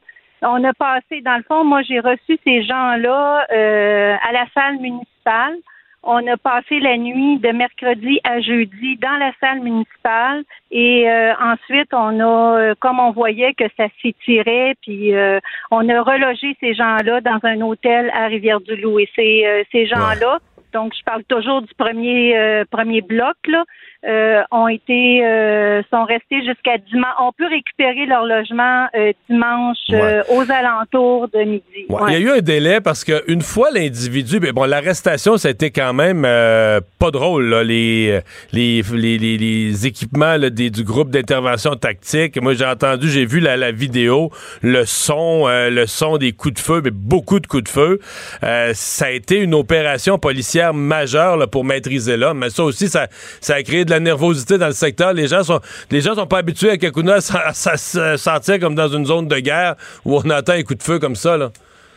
Non, c'est ça. C'est, ça a provoqué beaucoup d'inquiétude puis de, d'insécurité, puis ça, je le comprends, là. Puis, euh, c'est ça. Puis, euh, ce que je veux dire, c'est que depuis mardi aussi, à 13h, de 13h30 à 19h, ça, c'était mardi, et aujourd'hui aussi, de 13h30 à 19h, il y a des, euh, des travailleurs sociaux qui sont à- au bureau municipal et qui accueillent euh, les résidents, mais également la population, ceux qui ont euh, eu à vivre ces, euh, ces événements-là. Il faut, faut surtout pas rester avec de l'angoisse ou de la peur.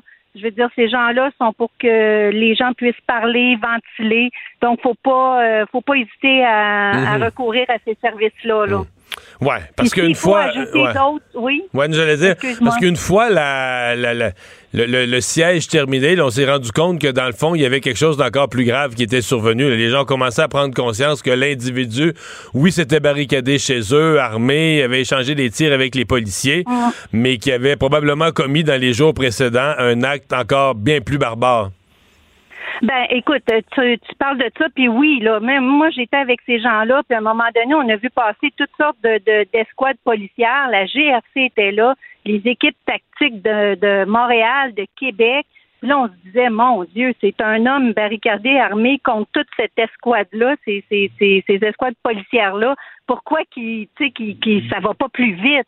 Mais au fur et à mesure que euh, bon, euh, les enquêteurs venaient parler à des gens dans la salle où on était là, la, la première nuit, puis là on a compris qu'il y avait autre chose là qui euh, qui s'en venait. Là. On a on a compris qu'il y avait une personne qui était manquante. On l'a compris assez rapidement. Là. Suzanne Réau, mairesse de Kakuna, merci d'avoir été là. Et on va, Ben, on, va, on va enchaîner tout de suite avec Alison Dubé, journaliste à TVA Nouvelle Rivière-du-Loup à CIMT. Bonjour Alison.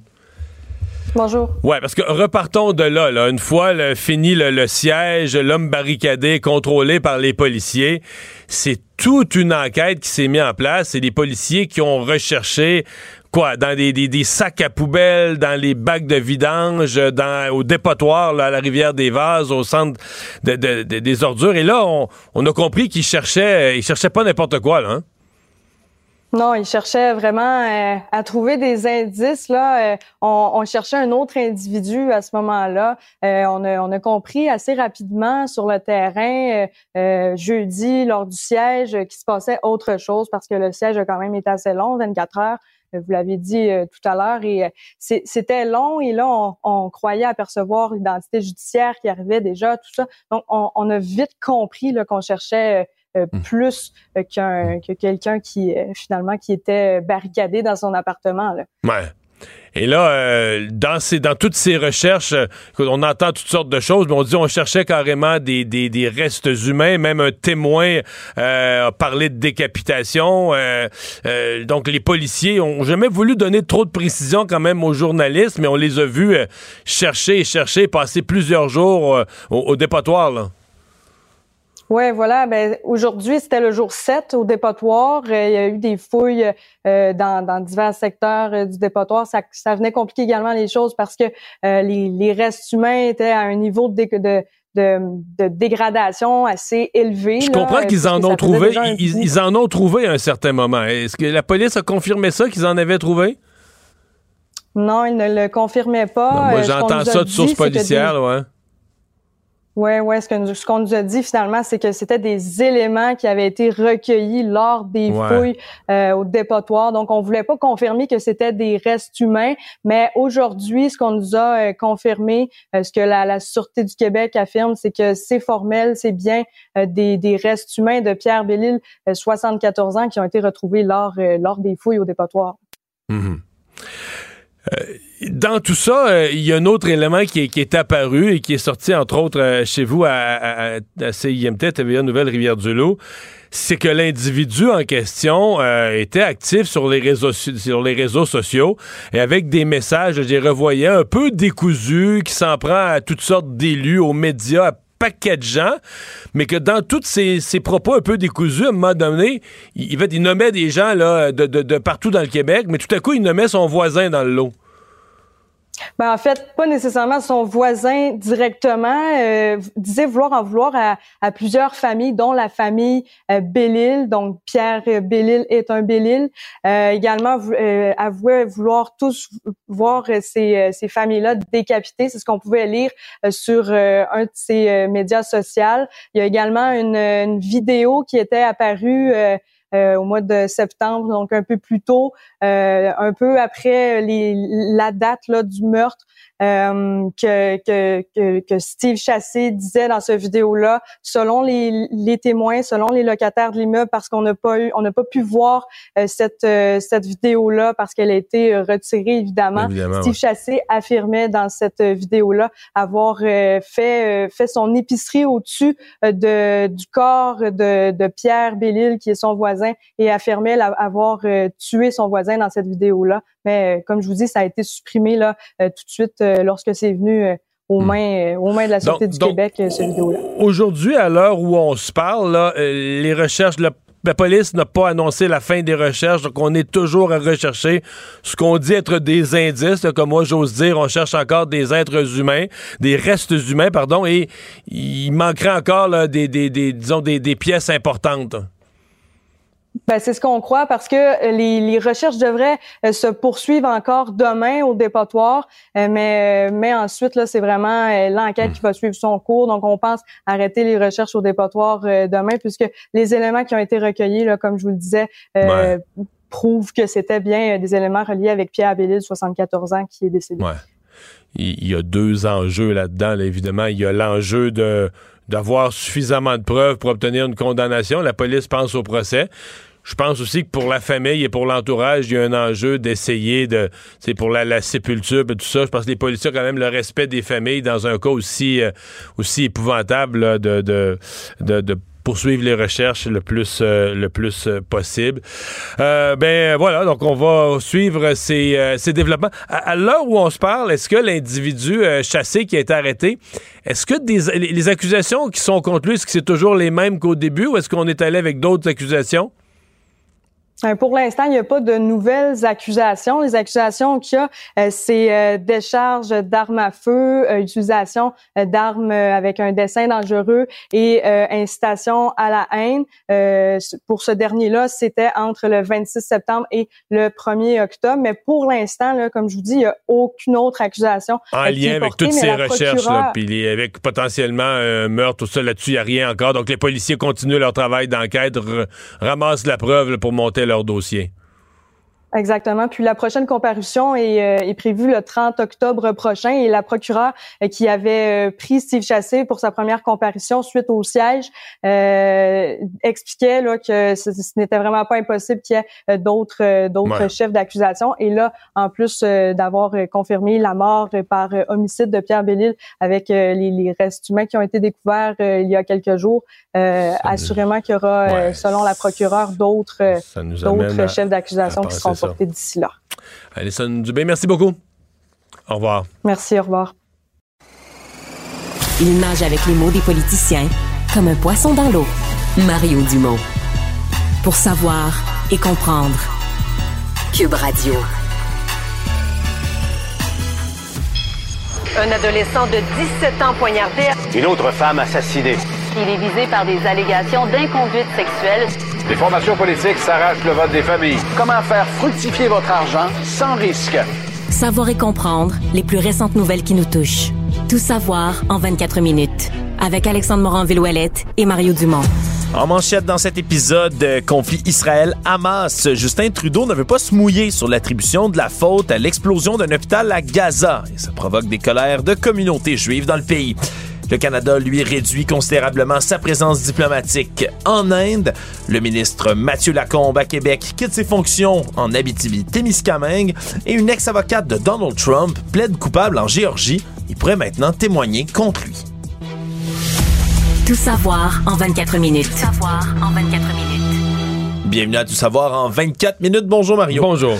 Alors aujourd'hui, on continuait là de suivre les soubresauts de cette explosion là d'un hôpital à Gaza, euh, saga qui a duré pas mal là une grande partie de la semaine. Mario, euh, première frappe qui était tombée. On parlait au départ là, par les, les porte-paroles du Hamas là de presque 500 morts. Finalement, on parle plutôt ben, d'une roquette qui se serait brisée en plein vol, tirée par un groupe djihadiste qui serait atterri dans le stationnement de l'hôpital, qui aurait causé quand même des dizaines de morts, des dégâts significatifs, mais qui n'aurait pas fait exploser comme une frappe aérienne israélienne. Toute la semaine. Et, l'hôpital est debout, là. Il est abîmé au niveau de son stationnement. La roquette est tombée dans le stationnement.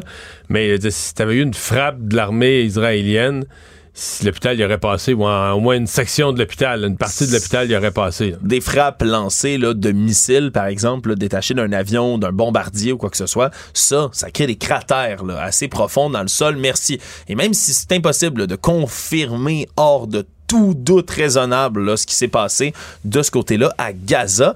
Mais on a vu le, pr- le président des États-Unis, Joe Biden, lui, faire sa visite à Tel Aviv, se ranger derrière la version israélienne, Ben, disant avoir vu les preuves, là, Oui. disant qu'on lui avait remis l'ensemble des preuves documentaires. Oui, exactement. Donc, des preuves. Le Pentagone lui assure que c'est bel et bien du côté d'un groupe djihadiste qu'on a lancé cette roquette qui se serait cassée en plein vol. Des documents, là, top secret, oui, ben, qui seraient censés être parvenus également aux mains de Justin Trudeau, là, ici, premier En même temps, du Canada. selon l'ambassade d'Israël à Ottawa, à peu près en même temps. À peu près en même temps. Et pourtant, encore aujourd'hui, ben, Justin Trudeau n'a pas voulu se risquer, pas voulu se mouiller ou attribuer de faute dans cette histoire-là. Il dit que même s'il est horrifié par l'attaque qualifiée le mardi d'illégale, parle de vouloir prendre connaissance de l'ensemble de la preuve, repris une phrase qu'on entend souvent dire, continuer de travailler avec ses homologues des autres pays en disant qu'on peut être unis sur le fait que de voir l'effondrement et l'explosion d'un hôpital plein d'innocents, c'est affreux. Il n'y a pas eu d'effondrement vraiment de l'hôpital, mais bon, c'est des propos aujourd'hui qui ont soulevé quand même ben, la colère des communautés juives au Canada. Les trois plus grandes organisations, l'organisme de défense des droits des Juifs au Canada, B'nai le Centre consultatif des relations juives israéliennes et les amis du Centre Simon Wiesenthal qui ont tous demandé au gouvernement Trudeau de se rétracter puis de clarifier Mais, sa mais proposition. M. Trudeau a dit quelque chose dans ce point de presse-là. En fait, il a beaucoup patiné. là. Ça peut être un point de presse facile, mais il a dit quelque chose d'étonnant. Il a laissé entendre, peut-être je l'interprète mal, parce qu'il était pas... Tu sais, des fois, surtout en français, c'est pire anglais, il vient vraiment pas clair là, quand il patine. Mais il a laissé entendre que, bon, comme tu l'as dit, là, tu sais, qu'on était tous horrifiés par un hôpital. Bon, oui, ça c'est sûr. Mais que euh, il voulait pas se prononcer là-dessus parce que dans notre population, il y a des gens qui pourraient être choqués. Là, tu te dis, attends peu, là. Ça, c'est vrai. Oui. Mais est-ce que vraiment tu vas baser ta politique internationale, de dire, ben, regarde, moi, j'ai un de mes alliés, Israël. Ça veut pas dire que c'est parce qu'il y a un allié que tu prends sa parole aveuglément, là. Absolument. Mais, quand même, il y a un de tes alliés que t'as, avant hier, probablement accusé injustement de crime de guerre. C'est Même pas si- banal. même s'il l'a jamais nommé, l'État d'Israël, c'était fortement sous-entendu. Et là, on t'a mis les preuves documentaires sur ton bureau, des preuves euh, claires, tout cas, qui apparaissent claires aux États-Unis. Puis là, tu dis, ouais, mais là, moi, j'aime mieux pas me prononcer là-dessus parce que là, ça, je le dis dans mes mots, mais ça va faire de la peine aux gens dans le pays. Ouais, OK. Fait que tu conduis ta, tu conduis ta politique internationale en fonction du fait qu'il faut pas déplaire ou faire de la peine ou choquer des gens à l'intérieur du Canada. Euh, je sais pas, là. Euh, parce qu'il n'est pas tout seul à pas vouloir là, pointer du doigt quelqu'un dans cette histoire-là. Il y a également le premier ministre britannique, là, Rishi Sunak, qui lui, de son côté, appelait à la prudence. C'est juste qu'il était quand même plus clair dans ses explications, dans ses propos que M. Trudeau, du moins, semble-t-il, à premier rabord. Mais effectivement, c'était un peu décousu, étrange comme réaction. C'est certain que la communauté juive, elle, va continuer à être en colère autour de ces propositions-là, surtout que ça semble se clarifier à coup de preuves visuelles, même qui sont accessibles, Mario, là, en dehors, comme on le disait tout à l'heure, là, des mains des premiers ministres et des présidents du monde. On peut le voir, là, les images du cratère, par exemple, là, dans le stationnement de l'hôpital, qui sont quand même des preuves assez, ben, disons, pas accablantes, mais qui peuvent pointer dans une direction plus que dans une autre. Dans tous les cas, ben, en ce moment, l'armée israélienne continue de se préparer. Aujourd'hui, le ministre de la Défense israélien qui a visité les troupes au sol, donc on pourrait être très très près d'un premier assaut là, véritablement d'envergure sur la bande de Gaza, alors que l'évacuation se poursuit du nord vers le sud après l'avertissement d'Israël. Et ce soir, 20h, mais ce sera une grande annonce qui sera faite par Joe Biden, un discours à la nation, comme on en voit parfois aux États-Unis. Et c'est en direct du bureau Oval qui va s'adresser sur deux enjeux de l'heure. La défense d'Israël, la défense de l'Ukraine. Monsieur Biden, c'est pas pour rien qu'il va faire ça il a besoin de financer ces deux causes-là. Selon les informations qu'on reçoit, il voudrait réclamer un au Congrès là, une enveloppe considérable, pour pas dire colossale, de 100 milliards de dollars, à la fois pour l'Ukraine, à la fois pour l'Israël, mais également deux autres enjeux qui tiennent quand même plus à cœur. aux Dont. Taïwan, là, qu'on oublie. la défense de Taïwan, tout à fait, face aux géants chinois, mais aussi la crise migratoire à la frontière avec le Mexique, qui ça est le cheval de bataille des républicains et des euh, ailes plus conservatrices du Parti républicain depuis déjà des mois et des années. Donc, pourrait de cette manière-là peut-être aller chercher des sympathies de l'autre côté de l'allée. Bref, ça risque d'être un discours assez suivi. Merci. C'est rare qu'on fait des Ouais. annonces à la nation comme ça. Mais je comprends quand même que le, le président Biden, à travers ça, bon, un, il y a une, une assez bonne semaine sur le plan du leadership politique. Son voyage en Israël a fait ouvrir un corridor humanitaire. Je pense qu'ils veulent consolider ça avec un discours à la nation euh, à la veille d'une année électorale. Je pense aussi qu'il veut mettre en d'abord mettre de la pression sur les républicains pour dire ben là organisez-vous là, pour vous élire un, Un représentant speaker. ben oui, oui, c'est ça un speaker de la chambre puis de, de- de remettre la machine en marche, de remettre nos institutions fonctionnelles Parce qu'on est toujours paralysé, faut-il le rappeler? oui, exactement. Donc, le, les- le- le 100 milliards qu'ils voudraient pour les quatre causes que tu viens de nommer, présentement, pourrait pas être voté. Non. Parce que la Chambre est dysfonctionnelle. Donc, on va vouloir mettre une pression sur les républicains, mais aussi mettre au grand jour, j'ai hâte de voir les mots qu'il va employer, mais je pense qu'il va vouloir montrer au grand jour la désorganisation des républicains, l'effet Donald Trump, ce que ça a donné sur le Parti républicain, qu'aujourd'hui, ils sont même plus capables de s'entendre sur un, euh, sur un speaker. Toujours sur le dossier des relations diplomatiques canadiennes, ben aujourd'hui, on a réduit considérablement la présence diplomatique que le Canada a en Inde, suivant bien évidemment les tensions entre Ottawa et New Delhi, parce qu'on l'oublie au travers de tout ce qui se passe en Israël, mais il y a toujours ces tensions là, depuis le 18 septembre dernier, alors que le premier ministre Justin Trudeau avait affirmé à la Chambre des communes dans un grand discours que le Canada avait des allégations là, crédibles, comme quoi mais des agents liés au gouvernement indien seraient à l'origine de l'assassinat d'Hardeep Singh Nijar, un militant là de donc pour une certaine région autonome en Inde, en Colombie-Britannique où il était abattu en juin. Et depuis ce temps-là, New Delhi dément les accusations, avait donné jusqu'au 10 octobre au Canada pour rapatrier au moins 41 de ses 62 diplomates. Quand on dit que c'est considérable, ben ça l'est. On avait déjà dépassé cette date butoir-là en disant du côté des relations canadiennes qu'on tentait d'arriver à un accord. Mais là, semble-t-il qu'on a obtempéré. Donc, il va rester seulement 21 diplomates canadiens en place à New Delhi, ce qui serait l'équivalent de la délégation indienne ici en sol canadien. Mais tout ça vient s'ajouter quand même à une mauvaise semaine, ou disons une semaine un peu imprécise du côté du gouvernement Trudeau sur la scène internationale, Mario. Oui, mais dans le cas de l'Inde, c'est qu'on l'avait un peu oublié là, parce qu'il y a eu tellement d'autres choses sur la scène internationale. Mais ce que ça me dit, moi, c'est que ça reste tendu. C'est-à-dire que l'Inde, euh, l'Inde ne faisait pas simplement une euh, un show boucan. Ouais, ou tu sais une réaction vive là au départ, là, tu sais. euh, mais euh, l'Inde est prête à faire payer le Canada à moyen et à long terme pour euh, cette action-là. Euh, c'est pas c'est pas des bonnes nouvelles. là. Non, c'est pas des bonnes nouvelles pour le, pour le gouvernement canadien dans Parce son qu'il faut ensemble. penser que si le Canada avait autant de monde en Inde, c'est parce qu'on veut développer le. Tu sais, c'est pas un hasard, là. Parce On- qu'on voulait développer le. com- payés pour rien faire. Non, non, on voulait développer le commerce en Inde. Euh, on voulait, on disait qu'on voulait contourner la Chine, donc euh, miser sur la zone Indo-Pacifique. Donc l'Inde était devenue un partenaire stratégique. C'est comme si le Canada, en ramenant ces gens-là chez nous, c'est pas comme si le Canada remballe sa politique, là, ce qui était sa nouvelle politique des. Puis je parle pas d'une politique vieille, je parle d'une politique déposée il y a moins d'un an par la ministre Mélanie Joly, qui était sa stratégie Indo-Pacifique pour contourner la Chine, dans cette région-là du monde. Euh, puis là, on est déjà en train de la remballer. Actualité. Tout savoir en 24 minutes. Du côté de Québec, maintenant, mini, très mini, remaniement ministériel. Aujourd'hui, le ministre Mathieu Lacombe perd ses responsabilités comme euh, fond- représentant de la région de la BTB-Témiscamingue. là. Même si, sembler bizarre pour certains qui connaissent la politique, lui, c'est un élu de l'Outaouais, mais était quand même ministre Ouais. responsable, comme les autres, de certaines régions. Il faut se rapporter à la controverse de la formation du cabinet de M. Legault après les élections l'automne passé. À peu près, la formation du cabinet, ça devrait être dans ces dates-ci, à peu près deux semaines et demie après les élections. Oui, parce que la BTB-Témiscamingue, avant, était représentée sur le Conseil des ministres par Pierre Dufour, qui Donc, était c'était un pas- des élus. donc, il y avait un ministre régional pour la BTB parce qu'il y avait un ministre au Conseil des ministres. Et donc là, on n'a pas renommé Pierre Dufault. Il Ouais. était tassé. Mais même si la CAQ avait gagné tous les sièges, le 4 sièges sur 4 dans cette région-là, ben, on- aucun n'a été nommé ministre. Et donc, il y a eu une colère dans la région de la BTB, mais épouvantable après la création du cabinet. Et là, François Legault a senti le besoin d'un peu d'aplanir ça, de régler ça. Puis là, on a nommé Mathieu Lacombe, qui était le ministre régional responsable de l'Outaouais. On l'a nommé aussi responsable de la BTB-Témiscamingue. Mais là, voici qu'il perd ces fonctions-là, puis les perd de son propre chef, semble-t-on comprendre. Là, et avait, Ouais. cite ses enfants, cite beaucoup de responsabilités personnelles. C'est vrai que ça en fait beaucoup. C'est vrai que c'est un grand territoire. C'est vrai qu'il y a des jeunes enfants.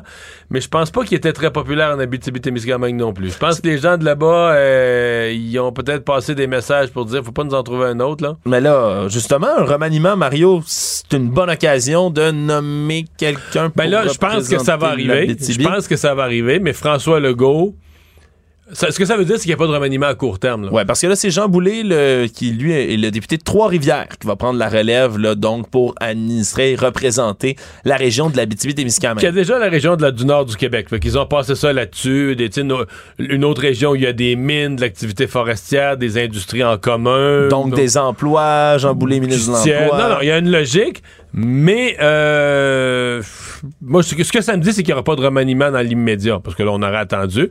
Mais moi, ma compréhension, c'est qu'au prochain remaniement, ils vont corriger la situation, puis ils vont nommer un ministre. C'est ce que j'ai entendu entre les branches. Moi, je m'attends à ce qu'au prochain remaniement, il y ait un ministre de la BTB-Témiscamingue.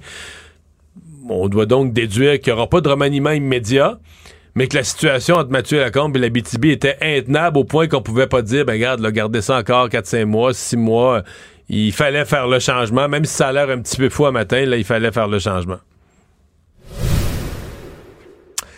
On continue autour de la saga Mario du jeune Pacifique Nio Quizera. Je ne sais pas si tu te souviens, c'est ce jeune homme en 2021 qui est apparu dans une vidéo de ce qui semblait, j'ai utilisé l'imparfait là-dessus, ce qui semblait être une vidéo de brutalité policière. À l'époque, à la sortie des bars, on avait vu émerger, comme dans la neige, cette espèce de vidéo où il y a des policiers du service de police de la ville de Québec qui semblent jeter à terre des jeunes hommes.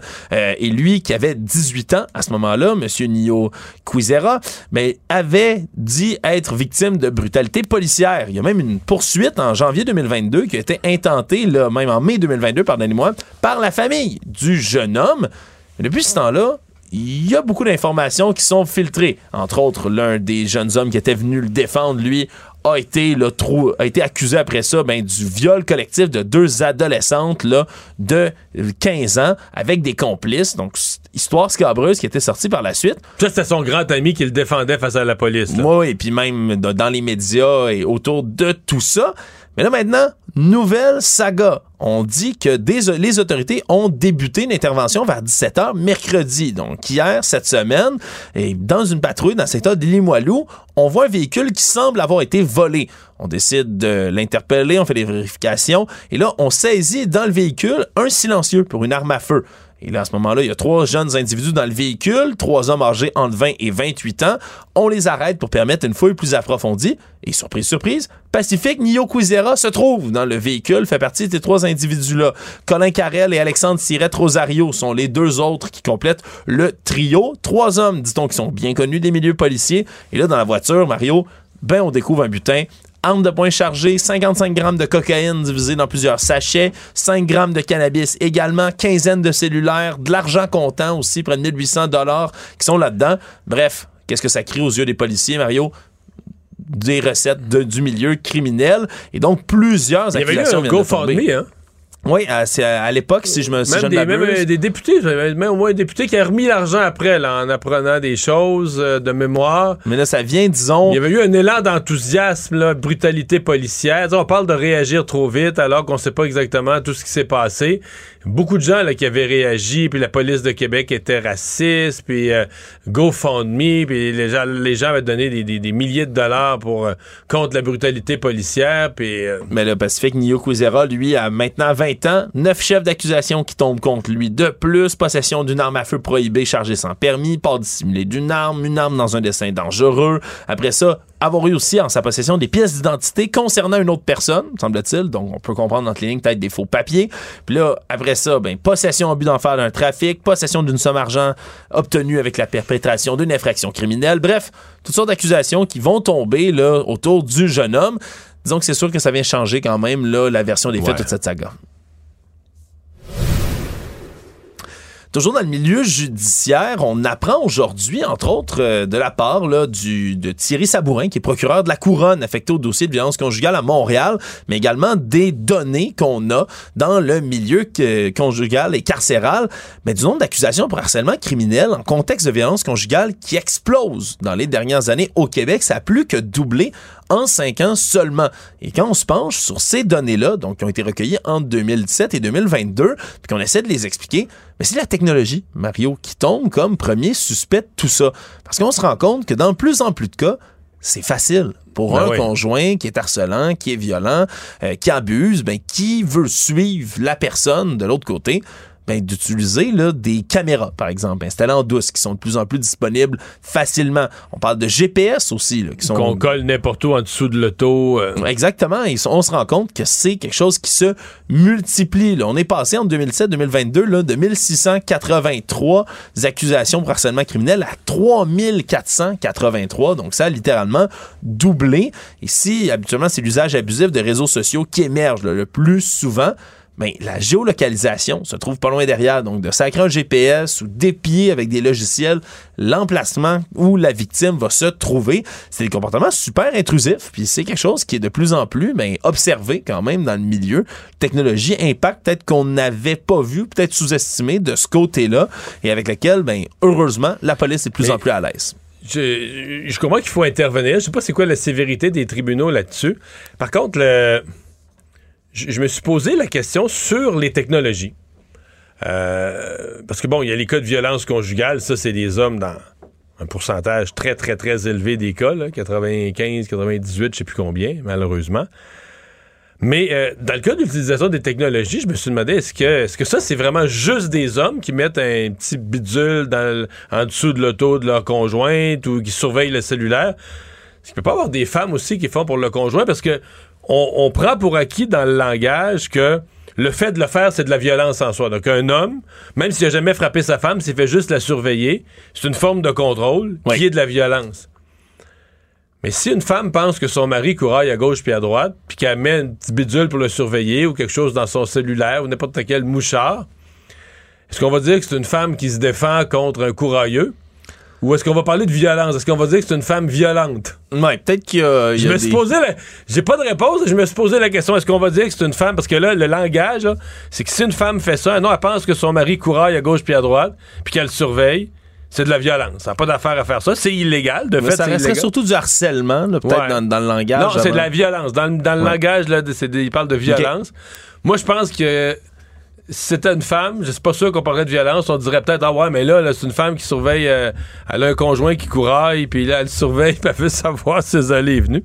J'ai pas de réponse, j'ai juste une question. Si vous êtes allé dans un dépanneur couche-tard récemment, vous avez peut-être remarqué de ces nouvelles affiches, euh, des espèces de publicités sur lesquelles on a une liste de saveurs, là, fraises, bananes, raisins, etc., qui euh, sont liées au vapotage et qui sont toutes barrées les unes les autres avec une espèce de compte à rebours en dessous qui dit dans X nombre de jours, ben vous devrez dire adieu à ces saveurs de vapotage. Clic- allez en- encadrer ce, Ce petit qui est lien vrai. QR. Ce qui est vrai parce que le C'est 31 l'entrée en vigueur de la loi. dès le 31 octobre prochain. Ça va être interdit au Québec. Mais ça a fait beaucoup sourciller, Mario, cette espèce de campagne de publicité. Tout d'abord parce que on n'est pas censé faire de la publicité comme ça en vertu de la loi sur la protection des Mais consommateurs. est-ce qu'on encourage la consommation? On avertit les gens de quelque chose qui finit? Mais c'est comme ça qu'on essaie de s'en sortir du côté des auteurs de cette publicité-là, Mario, qui nous disent que justement, c'est pas une pub, c'est un message qu'on essaie de passer et qui ne se sont pas affichés hein, sur les affiches en question. C'est pas écrit ça vient de qui puis ça vient de où.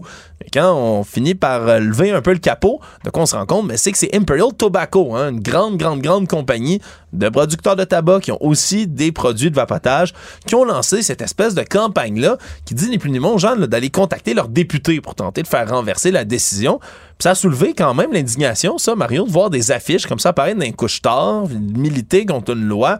On s'entend, c'est imminent le 31 octobre. C'est quand même Ouais. un peu sournois comme manière de faire, peut-être. Ouais, ben, le, bout de contacter les députés, d'annoncer qu'une mesure. Je pense effectivement, il y a un bout d'information. Il y a un bout, à mon avis, les gens le savent carrément pas. Euh, mais même si t'es au gouvernement puis t'es fier de ta loi puis t'es d'accord de, t'es d'accord avec ta loi, À la limite, tu, tu- devrais. Bon, peut-être, peut-être euh, sûrement sur le plan de l'éthique, ça devrait être indiqué qui est l'auteur. N'importe quelle publicité, à mon avis, l'auteur devrait s'afficher, dire regarde, c'est moi qui parle. Mais pour le reste, si t'es au gouvernement puis t'es fier de ta loi, ben là, t'es- pas, tu peux pas être contre le fait, il y a pas de désinformation. Là, on dit les saveurs vont disparaître telle date, c'est rigoureusement vrai. Si le gouvernement assume ça, puis il y a du monde qui appelle au bureau du député, ben si t'as voté pour la loi, explique-la. j'ai un malaise avec le fait qu'il ne soit pas indiqué qui parle. là. Ouais. que l'auteur, l'auteur se cache. J'ai pas tellement de malaise avec le, avec le reste là. Économie. Le mouvement des jardins a annoncé ce matin mettre à nouveau des employés à pied. Pas moins de 400 salariés là, ont appris qu'ils vont perdre leur emploi. Ça touche le siège social de Lévis, mais Montréal, Complexe des Jardins, Stade olympique également, proviennent de la Fédération des caisses des jardins en grande majorité. Mais ça suit quand même une toute première le vague de licenciements en juillet. 176 personnes qui avaient perdu leur emploi chez Desjardins. Puis ça suit aussi d'autres licenciements qui Ben, sont dans le monde des banques. Ouais, hier, c'était la Banque Scotia. 2700, oui. Mais je sais que c'est, quand on dit ça, les gens partent quasiment à rire. Les profits des banques sont quand même assez, euh, assez bons. Mais les banques avaient eu des années extraordinaires, là, 2021, 2022, des années de grande rentabilité. Mais en 2023, puis je suis pas en train d'essayer de faire pleurer les gens, juste de les informer, la rentabilité des banques est prévue pour baisser, mais considérablement. Là. Les, euh, les profits des banques sont, en, sont prévus d'être en baisse quand même assez sérieuse euh, pour, euh, pour l'année. Pour toutes sortes de raisons. La hausse des taux d'intérêt, il y a moins d'activité immobilière. euh, donc, euh, c'est c'est- c'est le genre de moment où les institutions financières font des rationalisations. Pour moi, la question, c'est est-ce que le public va souffrir? Là? Je sais que nos- no- notre façon d'utiliser les banques aujourd'hui avec la, te- avec la technologie, avec les opérations en ligne, fait qu'on a besoin de moins de personnel. Mais on l'a quand même vu à la Laurentienne. Tu sais, quand il arrive quelque chose, quand il y a un problème, quand la technologie nous lâche, quand On il y a veut pro- parler à quelqu'un. Quand il y a, ouais, c'est ça. Quand il y a un problème de sécurité, on veut parler à quelqu'un.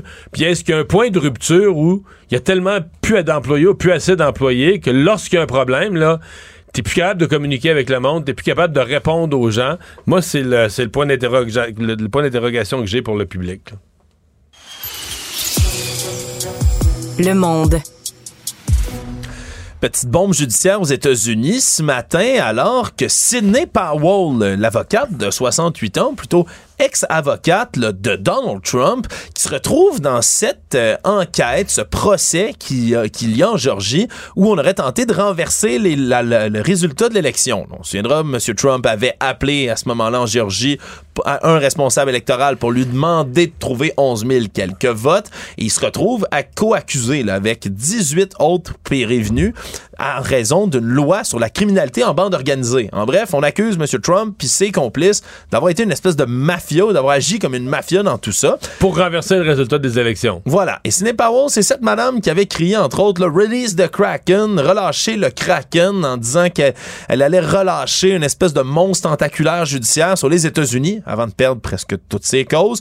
Mais elle a décidé de tourner sa veste de bord et a plaidé coupable aujourd'hui avec un accord à la clé. Donc, elle va s'éviter, là, ces six ans de prison, donc avec sursis, 6 000 d'amende, 2 700 d'indemnisation. Mais en échange de ça, en échange de cet allègement, elle va témoigner. Oui, elle va témoigner au futur procès des autres prévenus, ce qui inclut entre autres ben, l'ancien avocat personnel Rudy Giuliani, l'ancien maire de New York également, et Donald Trump lui-même. Donc Sidney Powell, qui est la deuxième là, de ces Ouais. co-prévenus à changer son version de Je voyais les analystes aujourd'hui aux États-Unis dire que c'était quand même peut-être un problème très, très embarrassant pour euh, Donald Trump. Rés- résumer l'actualité en 24 minutes, c'est mission accomplie.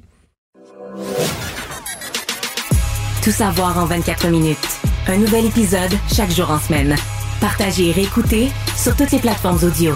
Disponible aussi en audiovisuel sur l'application Cube et le site cube.ca. Une production Cube Radio. Mario Dumont. Une mémoire infaillible. Impossible de lui en passer une petite vite. Émotionnelle ou rationnelle.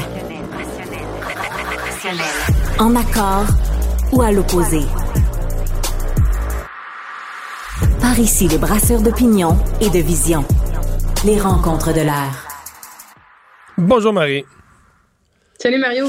Alors, euh, le Parti québécois qui s'est lancé dans un exercice qui est quand même audacieux, euh, veut, dit-il, tracer les contours de la souveraineté, surtout établir ce que serait le budget de l'an 1 d'un Québec souverain. C'est la troisième fois que l'exercice se fait. Jacques Parizeau s'y était risqué au début du PQ, au début des années 70. Ensuite, François Legault l'a fait dans les années 2000. Et là, maintenant, le PQ s'y replonge. Pour l'instant, ce sont surtout les adversaires du PQ qui s'amusent avec ça. Ah oui, ben je vois ton sourire quand tu me parles de François Legault parce qu'il y a quelque chose de, de écoute, c'est un peu c'est ironique de voir aujourd'hui le premier ministre du Québec qui lui-même a déposé ce budget-là de l'an 1 en 2005, qui là aujourd'hui varlopait le PQ en leur disant ça n'a aucun sens, puis comment vous allez combler les, les, l'argent qui est donné par le fédéral, puis la péréquation. Puis, euh, ah non, écoute, il s'est pas, euh, il s'est gâté, là, tu sais, en, en, parlant euh, de la banque du PQ. Puis dis-moi, pendant que le PQ euh, c'est ça, gère sa monnaie. Moi, je vais m'occuper des banques alimentaires. Écoute, il a fait de la belle récupération aussi euh, par rapport euh, aux enjeux peut-être un petit peu plus prioritaires. Là. Mais non, non, il s'est gâté. Puis tu as le Parti libéral du Québec aussi qui est comme Wouhou, on sort les pompons parce que là, on repart dans une guerre référendaire. Donc, ça, c'est toujours bon pour les libéraux quand on parle de référendum. Donc là, Marc Tanguay, chef par intérim du PLQ, qui parle de pièces péquistes, de péquistes, hein, il n'y a pas de péquiste, c'est péquistes, de Piastre Plamondon, tu sais, donc écoute, ça fusait de tout bord, de tout côté aujourd'hui. Puis tu sais, hier, on se disait, on était un peu perplexe de cette proposition-là de, de, je veux pas dire que ça sort de nulle part, là, oui, tu sais, il s'était engagé à faire un budget de l'an 1, pas Saint-Pierre-Plamondon. Ça devait se faire en juin 2022. On est rendu en octobre 2023. Donc, il y a de l'eau qui a coulé sous les ponts c'est peut-être bien courageux de sa part d'assumer euh, l'engagement qu'il avait pris. Moi, je n'ai pas trouvé, puis tu, tu vas me dire, mais moi, je n'ai pas trouvé qu'il a fait ça avec un grand enthousiasme non plus. Là. Il dit, ben, moi, je vais déposer le budget lundi prochain parce que c'est un peu l'engagement qu'on a pris. Euh, là, il s'est fait pogner un peu au détour sur euh, est-ce que le Québec doit avoir une monnaie, est-ce que le Québec doit avoir une armée, est-ce que vous allez faire un référendum dans le premier mandat? Tu vois qu'il bon, quand, on, quand on, va, on va en discuter avec les membres, on va hmm. voir, euh, mais je, pense qu'il est réaliste sur le fait que euh, c'est pas ça qui fait vibrer les Québécois à l'heure actuelle. C'est pas, pas, pas le sujet autour de la machine à café en ce moment. Non, non, non, c'est bien certain. Reste que euh, je, sais qu'à la CAQ, il y a des gens présentement qui voient ça un peu comme une bénédiction, là, que le PQ va. Quasiment comme si le PQ était sur une lancée puis qu'il l'arrête eux autres mêmes. Le PQ arrête lui-même sa lancée en s'enfargeant dans des patentes comme ça. Puis il y a des gens à la CAQ qui, ont comme un, sourire en coin. Moi, je suis pas si sûr que c'est bon pour la CAQ parce que je trouve que tu l'as bien euh, présenté au départ. Il reste que François Legault qui se met à défendre le Canada. Moi, je regarde ça puis j'y crois pas je pense que personne n'y croit, personne n'est naïf, tu sais, puis ça donne, ça donne du gaz. Tu sais, le Parti libéral du Québec, comme opposition officielle, a posé la question à plein de reprises dans les dernières années à François Legault. Est-ce qu'il est un fédéraliste ou est-ce qu'il est un souverainiste, un ancien péquiste? Où il adhère à la Fédération canadienne. Puis il n'a jamais été vraiment capable de répondre à ça non plus, mais reste qu'il a tellement joué la carte du nationalisme, de la langue française, tu sais, puis là, on le voit avec les universités anglophones. Tu sais, il joue beaucoup sur cette carte-là depuis le début de son mandat, puis même, même avant d'être élu comme, euh, comme premier ministre, que là, c'est drôle, tu sais, puis donc, il est allé chercher des péquistes déçus il était, qui, qui voyaient que le PQ s'en allait nulle part. Mais là, ces gens-là, justement, s'ils adoptent un discours, puis moi, ça m'a, honnêtement, très honnêtement, ça m'a un peu surpris qu'ils prennent une posture aussi rapide en les peurs économiques, les, peurs économiques, là, je, écoutais, je me disais, la prochaine affaire qui va nous sortir, c'est que les pensions de vieillesse qui sont menacées comme les, comme les fédéraux en 1980, au référendum de 80. Écoute, j'ai l'impression de regarder, j'avais l'impression de regarder les débats que mon père me faisait regarder quand j'étais jeune, là, dans le débat des années 80 autour du référendum, débat des années 95, puis là, il est là à dire, ben là, on va faire quoi avec tous les emplois qui vont se faire? C'est pas, c'est pas super assis puis super étayé, là, son argumentaire. ça fait, je sors les vieux épouvantails que lui devait se faire sortir à ben, l'époque. Tout le temps, c'est ça. Mais moi, je pense qu'il gagne pas non plus. Ouais. Euh, il a parlé aujourd'hui, par contre, des banques alimentaires. Ça, c'est un vrai sujet du moment. Euh, on a appris, dans le fond, ce matin, que les un peu les chiffres sur euh, les, les, les, coffres des banques alimentaires qui sont presque à zéro. Il y avait eu un article aussi hier dans La Voix de l'Est qui disait ben les banques alimentaires manquent d'argent, mais notamment parce qu'ils reçoivent moins de denrées.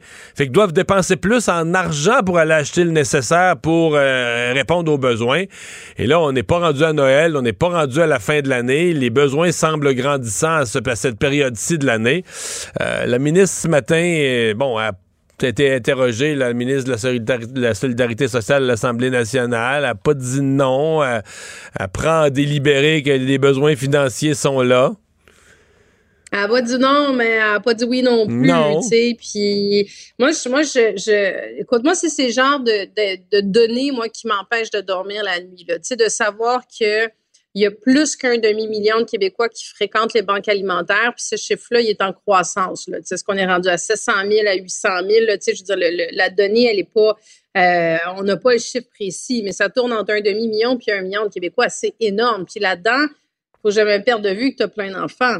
Tu sais, ça en fait partie. Donc, avec toutes les conséquences que ça a de ne pas manger, donc au niveau de la productivité, entre autres, mais au niveau de, la réussite éducative, de la réussite scolaire, moi, ça me... Ça, c'est, écoute, puis sais, c'est un truc, honnêtement, j'arrive pas à concevoir ça que dans une société aussi riche que la nôtre, il y a des gens qui quotidiennement ne mangent pas.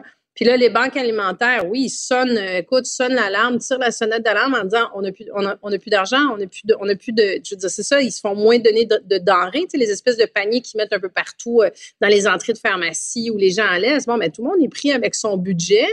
Euh, donc, sont pris pour acheter des aliments qui sont plus chers. Moi, ce qui, tu sais, je voulais qu'on aborde ce sujet-là, Mario, parce que ça, pour moi, c'est, un, une, une priorité nationale que les gens mangent. Pour moi, là, tu es dans la base de ta pyramide de Maslow. Puis tes enfants qui aillent à l'école n'aient pas cet enjeu-là la dernière semaine du mois ou les deux dernières semaines du mois de pas être capable de manger. Ça me, ça dépasse.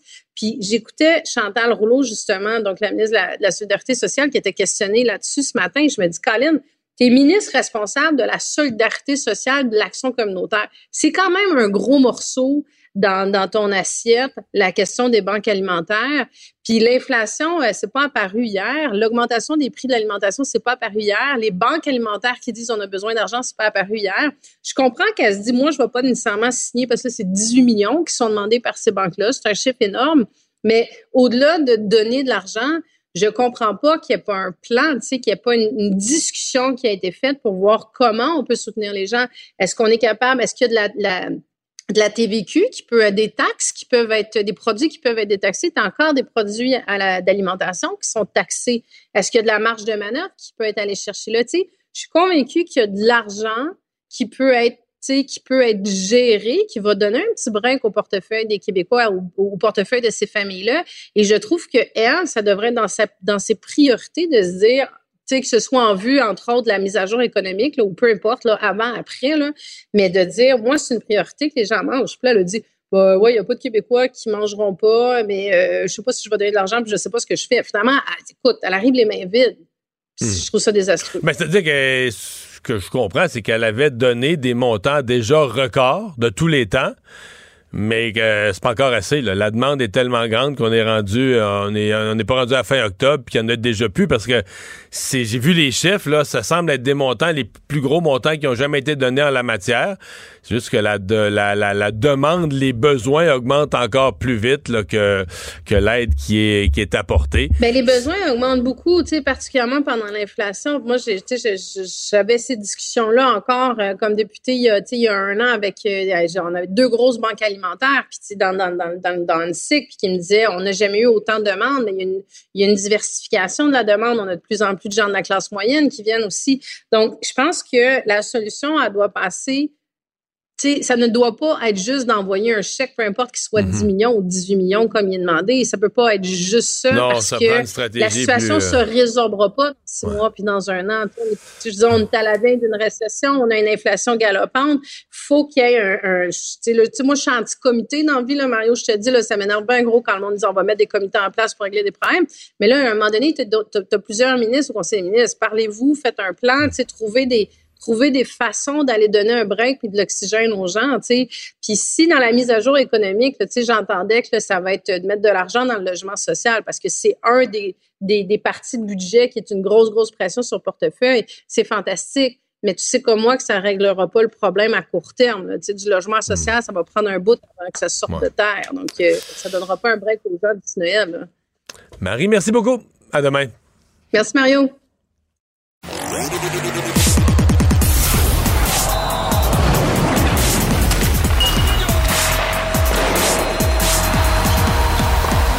Jean-François Barry, un chroniqueur pas comme les autres. Salut Jean-François. Salut Mario. Deuxième semaine de la saison, puis on est rendu là. Commencer ta chronique avec le bilan des blessés, puis la gravité des blessures, puis le nombre de semaines que les joueurs seront plus là. Surtout que ça a parti sur les chapeaux de roue avec Kirby Doc qui est fini pour l'année. Là, Kaden Goulet, on avait peur. Là, hier, il y a toutes sortes de choses qui ont euh, circulé. D'ailleurs, euh, Renaud Lavoie s'en est mêlé hier soir en disant là, vous dites n'importe quoi, puis on stipule sur des affaires qui sont pas vraies. Euh, bref, aujourd'hui, le Canadien a annoncé au jour le jour pour Kaden Goulet, blessure au haut du corps, mais Jonathan Kovacevic, qui est son coéquipier défenseur, a laissé échapper, lui, on espère le revoir d'ici deux semaines. Donc, donc euh, Au jour le jour euh, jusqu'à deux semaines.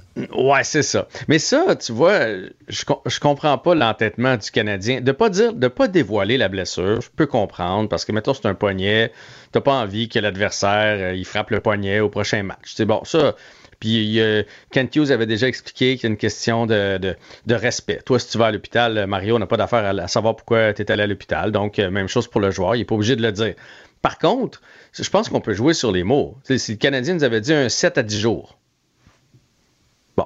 on sait, on va arrêter de poser la question. On sait qu'il n'est pas là pour une semaine. Puis si jamais en cours de route, il réalise que ça va être un petit peu plus long, le Canadien, il pourrait nous dire, ben finalement, ça va être deux à trois semaines. Personne ne va crier au meurtre. Je pense que là, c'est de, la, c'est de la santé, on sait tous que le corps humain, là, des fois ça guérit plus vite, des fois ça guérit moins vite. C'est, on le sait pas, là. On ça éviterait des affaires comme hier où est-ce que tout le monde stipule. Euh, puis un, coéquipier comme Kovacevic qui a pas fait ça euh, pour mal faire, lui, il a voulu rassurer. Il a fait c'est pas comme Dak, là. On espère le revoir euh, d'ici deux semaines, en disant, tu sais, mon, mon chum, je l'aime, j'ai hâte qu'il revienne. Donc d'ici deux semaines, il devrait être de retour. Il a pas fait ça pour mal faire. Mais je veux dire, si le Canadien était allé, tu sais, je dis pas quand c'est 3, 4, 5 mois, c'est plus dur à prédire, mais 7 à 10 jours aujourd'hui, tout le monde aurait fermé sa trappe, puis personne en reparlerait présentement. Bon, euh, oui. C'est. Ça, dire la vérité, mais c'est pas dans la, c'est pas dans la culture. Euh, là, le Canadien qui depuis euh, trois ans est toujours euh, l'une des équipes les plus punies de la ligue. Puis moi, ça me frappe parce que c'est pas, euh, c'est pas comme les Flyers de Philadelphie des années 70 qui étaient l'équipe la plus punie. Mais quand l'autre équipe arrivait pour jouer à Philadelphie, là, ils tremblaient quasiment en sortant de la chambre des joueurs. Ils tremblaient. Ouais. Là, personne n'a peur du Canadien. C'est une équipe, ils sont petits, ils sont pas, ils jouent pas dur, ils sont faciles à affronter, mais ils sont les plus punis. C'est loufoque, là. Mais c'est loufoque. Tu C'est parce qu'ils ont je jamais la rondelle. Je comprends que quand t'as jamais la Non, rondelle, voilà. t'as contrôles pas, tu cours après les autres, t'es accroches, mais quand même. Voilà. Donc, on va continuer d'être dans les équipes les plus punies tant qu'on n'aura pas une puissance parce qu'on n'a pas la rondelle. Donc, on court après, on court après, on court après. Quand tu cours après quelqu'un, à un moment donné, ton bâton est sous ses patins ou tu l'accroches ou tu lui donnes un coup euh, sur le bâton, tu accroches les gants, etc. Je pense que là, Martin Saint-Louis, ce qui est, ce qui est plus capable de voir, c'est des pénalités en zone adverse. Ça, c'est jamais bon. Quiconque a écouté le hockey s'est déjà fait dire ça dans la vie. Les punitions euh, loin de ton filet, c'est pas bon. Et les punitions stupides, comme Slavkowski lors du dernier match, qui est allé comme juste lever le bâton, qui l'a envoyé euh, je sais pas combien haut au centre belle. Mais ça, c'est une pénalité. Puis en plus, ça, ça annulait notre jeu de puissance. Fait que là, Martin Saint-Louis a dit là, là, c'est assez. Là, ça, faut que ça change. Aujourd'hui, il, a été assez direct en conférence de presse. Moi, je suis bien content de- d'entendre ça. Puis à partir du moment où c'est dit comme ça, ben, je pense que c'est adressé à tout le monde. Donc, que ce soit Slavkowski ou Suzuki, euh, Caulfield ou un petit nouveau, tout le monde est sur la même page. Vous prenez des pénalités stupides, le coach va pouvoir sévir par la suite. Est-ce qu'il pourrait sévir? Ben, un petit tour sur le banc, ça n'a jamais tué personne. Non. Non? C'est ça que t'appelles CVA, ouais. Ben, je veux dire, il y a- le- un petit tour des de estrades. hockey, là. Ben là, dans, les estrades, pour une mauvaise pénalité, c'est peut-être un peu sévère. Non, à mais moins pour que ça quatre. se répète de match en match. Là. Pardon? Mais pour quatre? Pour quatre pénalités, oui, oui, c'est ça. si tu le répètes constamment, oui. Mais tu sais, il n'y a rien pour un joueur de hockey, la plus grande pénalité, là, ça restera toujours son temps de jeu. Le temps de jeu, les buts, les passes, parce que c'est son contrat en bout de ligne qui va s'en souffrir. Fait que ça va toujours, toujours être la pire des pénalités. Et ce soir, tu vas surveiller le match du Lightning. Oui, parce que le Lightning, là, les deux gardiens, c'est l'enfer. Tu sais, qui ont perdu Vasilevski. Hey, c'est des statistiques genre comme Jake Allen. Là. On est dans le 800 quelques de pourcentage. Vasilevski est blessé? Vasilevski est blessé, s'est fait opérer au dos Ah, pour ah, deux à ça trois m'avait mois. échappé. OK. Eux autres, là, eux autres, là, ça pourrait être des candidats potentiels à venir autres, chercher un gardien. Ah, c'est avec pas de goaler présentement. On va surveiller Ah, ça. présentement, ça, ça va mal. À demain. Salut. Bye. Maître vulgarisateur, il explique et communique l'inexplicable. Mario Dumont. Débat, opinion et analyse. Cube Radio. Cube Radio. Cube Radio. En direct à LCN. C'est une treizième journée de guerre entre Israël et le Hamas, marquée par l'attente au point de passage de Rafah pour de l'aide humanitaire aux Gazaouis, des tensions persistantes au nord, à la frontière avec le Liban, et un discours du président américain qu'on attend ce soir. Notre joute des analystes commence. Bonsoir à vous trois. Bonsoir.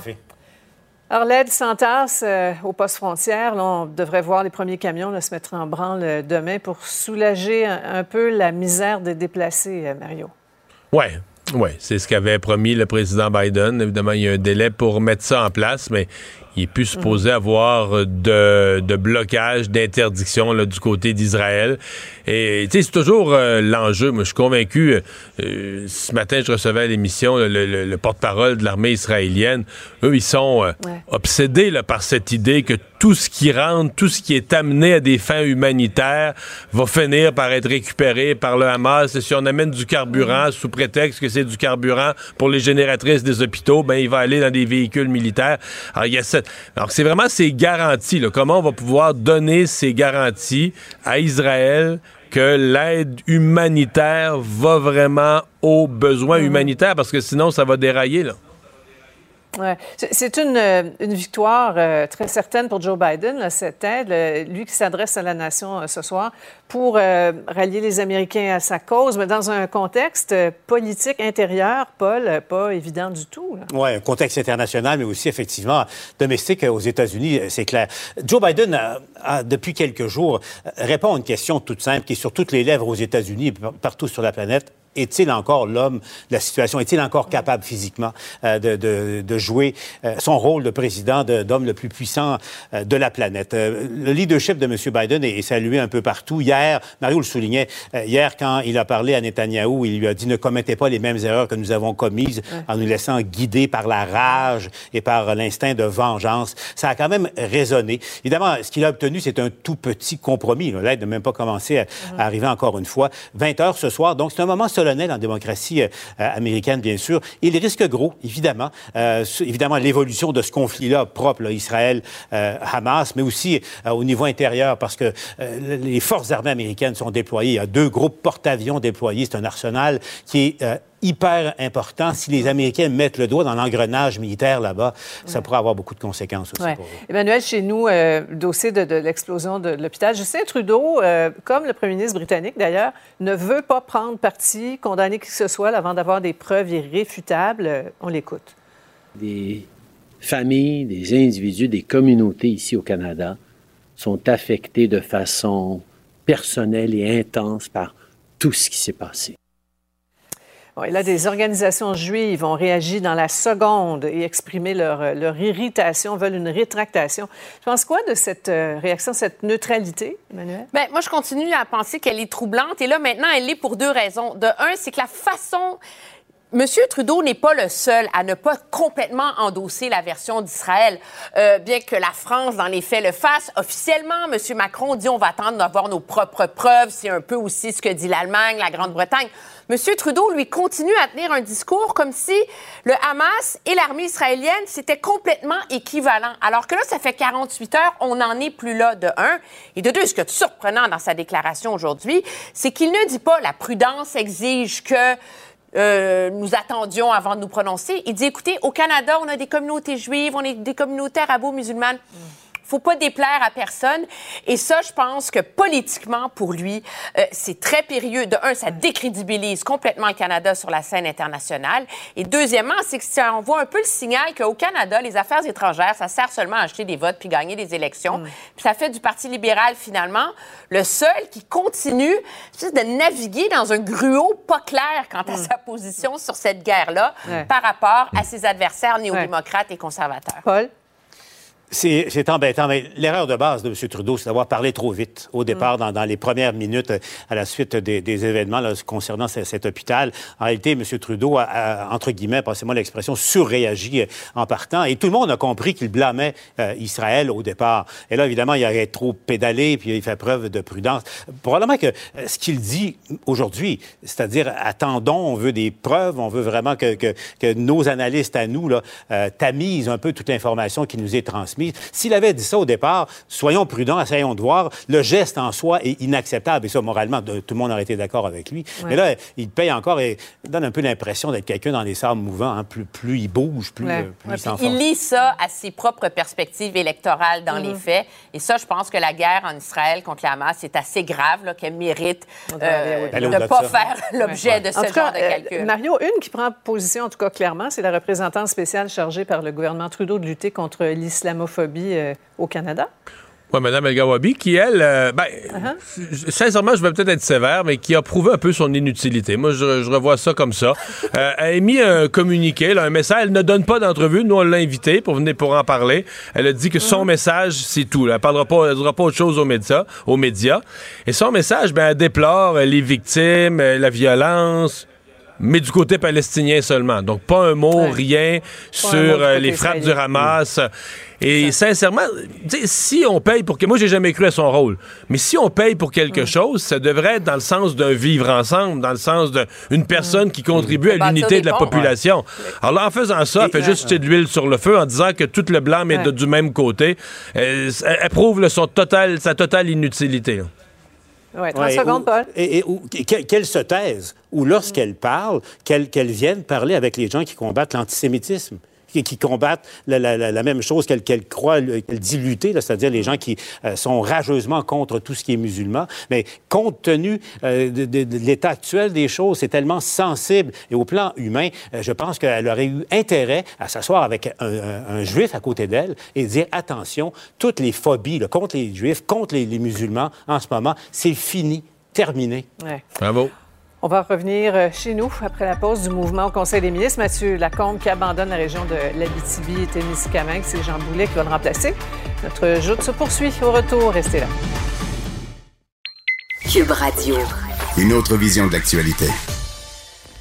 Alors, euh, qu'est-ce que des astronomes ont détecté euh, de, de particulier ou de, de- On le sait que nos astronomes sur la planète hein, cherchent un peu partout dans l'espace, Mario, scrutent l'espace, l'écoutent aussi pour tenter, ben, à l'affût d'une trace de vie, d'une surprise? d'une- Exactement, puis Dieu sait que c'est vaste, hein, l'univers, alors on trouve toujours des choses assez étonnantes, mais cette fois-ci... Ouais, mais à NASA, ils ont toutes les preuves d'activité extraterrestre, c'est qu'ils nous les cachent. Ah, voilà, le Mario. Il faut écouter le- mon nouvel épisode de Sonic in Theory, saison 2, un balado sur les aliens, d'ailleurs. C'est mon deuxième épisode qui est sorti depuis dimanche. Allez écouter ça. Trêve de plug, Mario. Euh, on a détecté une onde radio incroyablement puissante. Ce qu'on appelle en français un sursaut radio rapide ou fast radio burst. C'est comme un flash d'onde électromagnétique qui dure moins d'un millième de seconde, mais qui est d'une intensité épouvantable. Le précédent record d'ondes comme ça, de sursaut radio rapide qu'on avait détecté, c'était moins d'une milliseconde que ça avait duré cette espèce d'impulsion-là qu'on a capté. Puis ça avait libéré, en moins d'une milliseconde, autant d'énergie que le Soleil émet en 30 ans. Pour donner une idée à quel point c'est comme une explosion à l'autre bout de la galaxie. Puis on a de la difficulté à comprendre exactement ce que c'est parce que là, on a la distance de où on a attrapé tout ça. Ça a pris 8 milliards d'années de parvenir. Ça, 8 c'est long. milliards d'années-lumière, Mario. Mais long, longtemps, tu dis, c'est la moitié de la durée de vie de l'univers qu'on connaît ou qu'on estime en ce moment. Fait que depuis à peu près la moitié de la création de l'existence au complet, mais tout ça, ça voyage, ça voyage, ça voyage, puis ça finit par atteindre la planète Terre, ce qui est assez exceptionnel en soi, merci. Après ça, ben, reste à expliquer qu'est-ce qui peut causer ben, une explosion comme ça d'énergie aussi importante. La théorie que les, les les astronomes ont à ce moment-ci. Ils disent que c'est une C'est Dieu, étoile c'est morte. Dieu qui a pété. Ça se pourrait. Honnêtement, c'est quoi? Quand on parle de l'univers, Mario, ça se pourrait que ce soit Dieu qui pète. OK, bon. Hein, toutes oui, les hypothèses sont bonnes. t'allais- fournir une autre Ah, explication. ben, mais tu vois, je, je discrédite jamais non, ce que tu comprends. Mario, bien La évidemment. science, il faut étudier toutes les hypothèses. Il faut étudier absolument toutes les hypothèses. Le principal suspect pour eux, parce qu'évidemment, il y a quand même l'hypothèse que ce soit un signal extrêmement puissant d'une nation extraterrestre quelque part. Semble-t-il, par contre, que le suspect numéro un, c'est une étoile morte. Tu sais, les étoiles, ça meurt, ça finit par exploser. Mais ce serait ce qu'on appelle un magnétar. Donc, une étoile excessivement dense, là. Tu sais, comprimée, comprimée, comprimée sur elle-même, avec un champ magnétique tellement puissant qu'au moment où cette étoile-là ben, disparaît, meurt, s'effondre sur elle-même, ben, ça a des répercussions qui voyagent ben, dans l'entièreté de l'univers jusqu'à nous parvenir jusqu'à nous. Un signal qui voyage 8 milliards d'années, Mario, c'est quand même beaucoup. On est petit. Ça nous ramène quand même à la réalité, effectivement. petit, on est petit. Hey, merci, Alexandre. Une autre vision de l'actualité. Cube Radio. Cube Radio. Cube Radio. En direct à LCN. On a trois députés, mais euh, on n'a pas de ministre malheureusement là-dedans. Qu'est-ce qu'un gars de Trois-Rivières va savoir de la BTB? C'est bizarre. Moi, je trouve ça, je trouve ça bizarre. J'espère que la population de la BTB-Témiscamingue va se rappeler que de voter trois, pour trois députés de la CAQ, ça donne pas grand-chose. C'est pas quelqu'un de la région, mais il faut faire avec, ça a l'air. Oh, que les gens d'Abitibi ne sont pas contents. hein. Contents de venir à notre micro, en tout cas exprimer leur, euh, leur déception. Donc, Mathieu Lacombe cède sa responsabilité de l'Abitibi au député de Trois-Rivières, Jean Boulet, qui est déjà très occupé. Vous allez voir euh, la carte, là, elle s'occupe déjà de la Mauricie, nord du Québec. C'est pas compliqué. Il est maintenant le ministre responsable de plus de 60 du territoire Ouais. québécois. Ouais. Alors, On euh, ne va plus la nuit. Un grand rassembleur. Analyste, éclairez-nous, vous y comprenez quoi? On commence avec Emmanuel. Ben, je pense que le problème fondamental comme M. Legault, c'est qu'il voulait euh, nommer euh, M. Bernard au Conseil des, des ministres après l'élection, son nouveau député de Rouen-Noranda. Celui-ci avait un conflit d'intérêts et donc il est comme coincé. Alors, moi, ce que je comprends pas dans l'opération, c'est que tant qu'à attendre que M. Bernard ait fait son, Purgatoire. son purgatoire exactement. T'attends trois mois, le purgatoire va être fini, puis là, tu le fais rentrer au Conseil des ministres. Alors que là, Mhm. en tassant M. Lacombe pour donner ses responsabilités à M. Boulet, c'est comme ajouter l'insulte à l'injure. Et je pense que c'est ça qui met de l'huile sur le feu de la colère des gens là-bas. Sophie, je vais puiser dans mon vocabulaire de gars de Val d'Or. Le- euh, les gens de la BTB-Témiscamingue sont en beau Saint-Simonac. Mm. OK? Doublement insulté.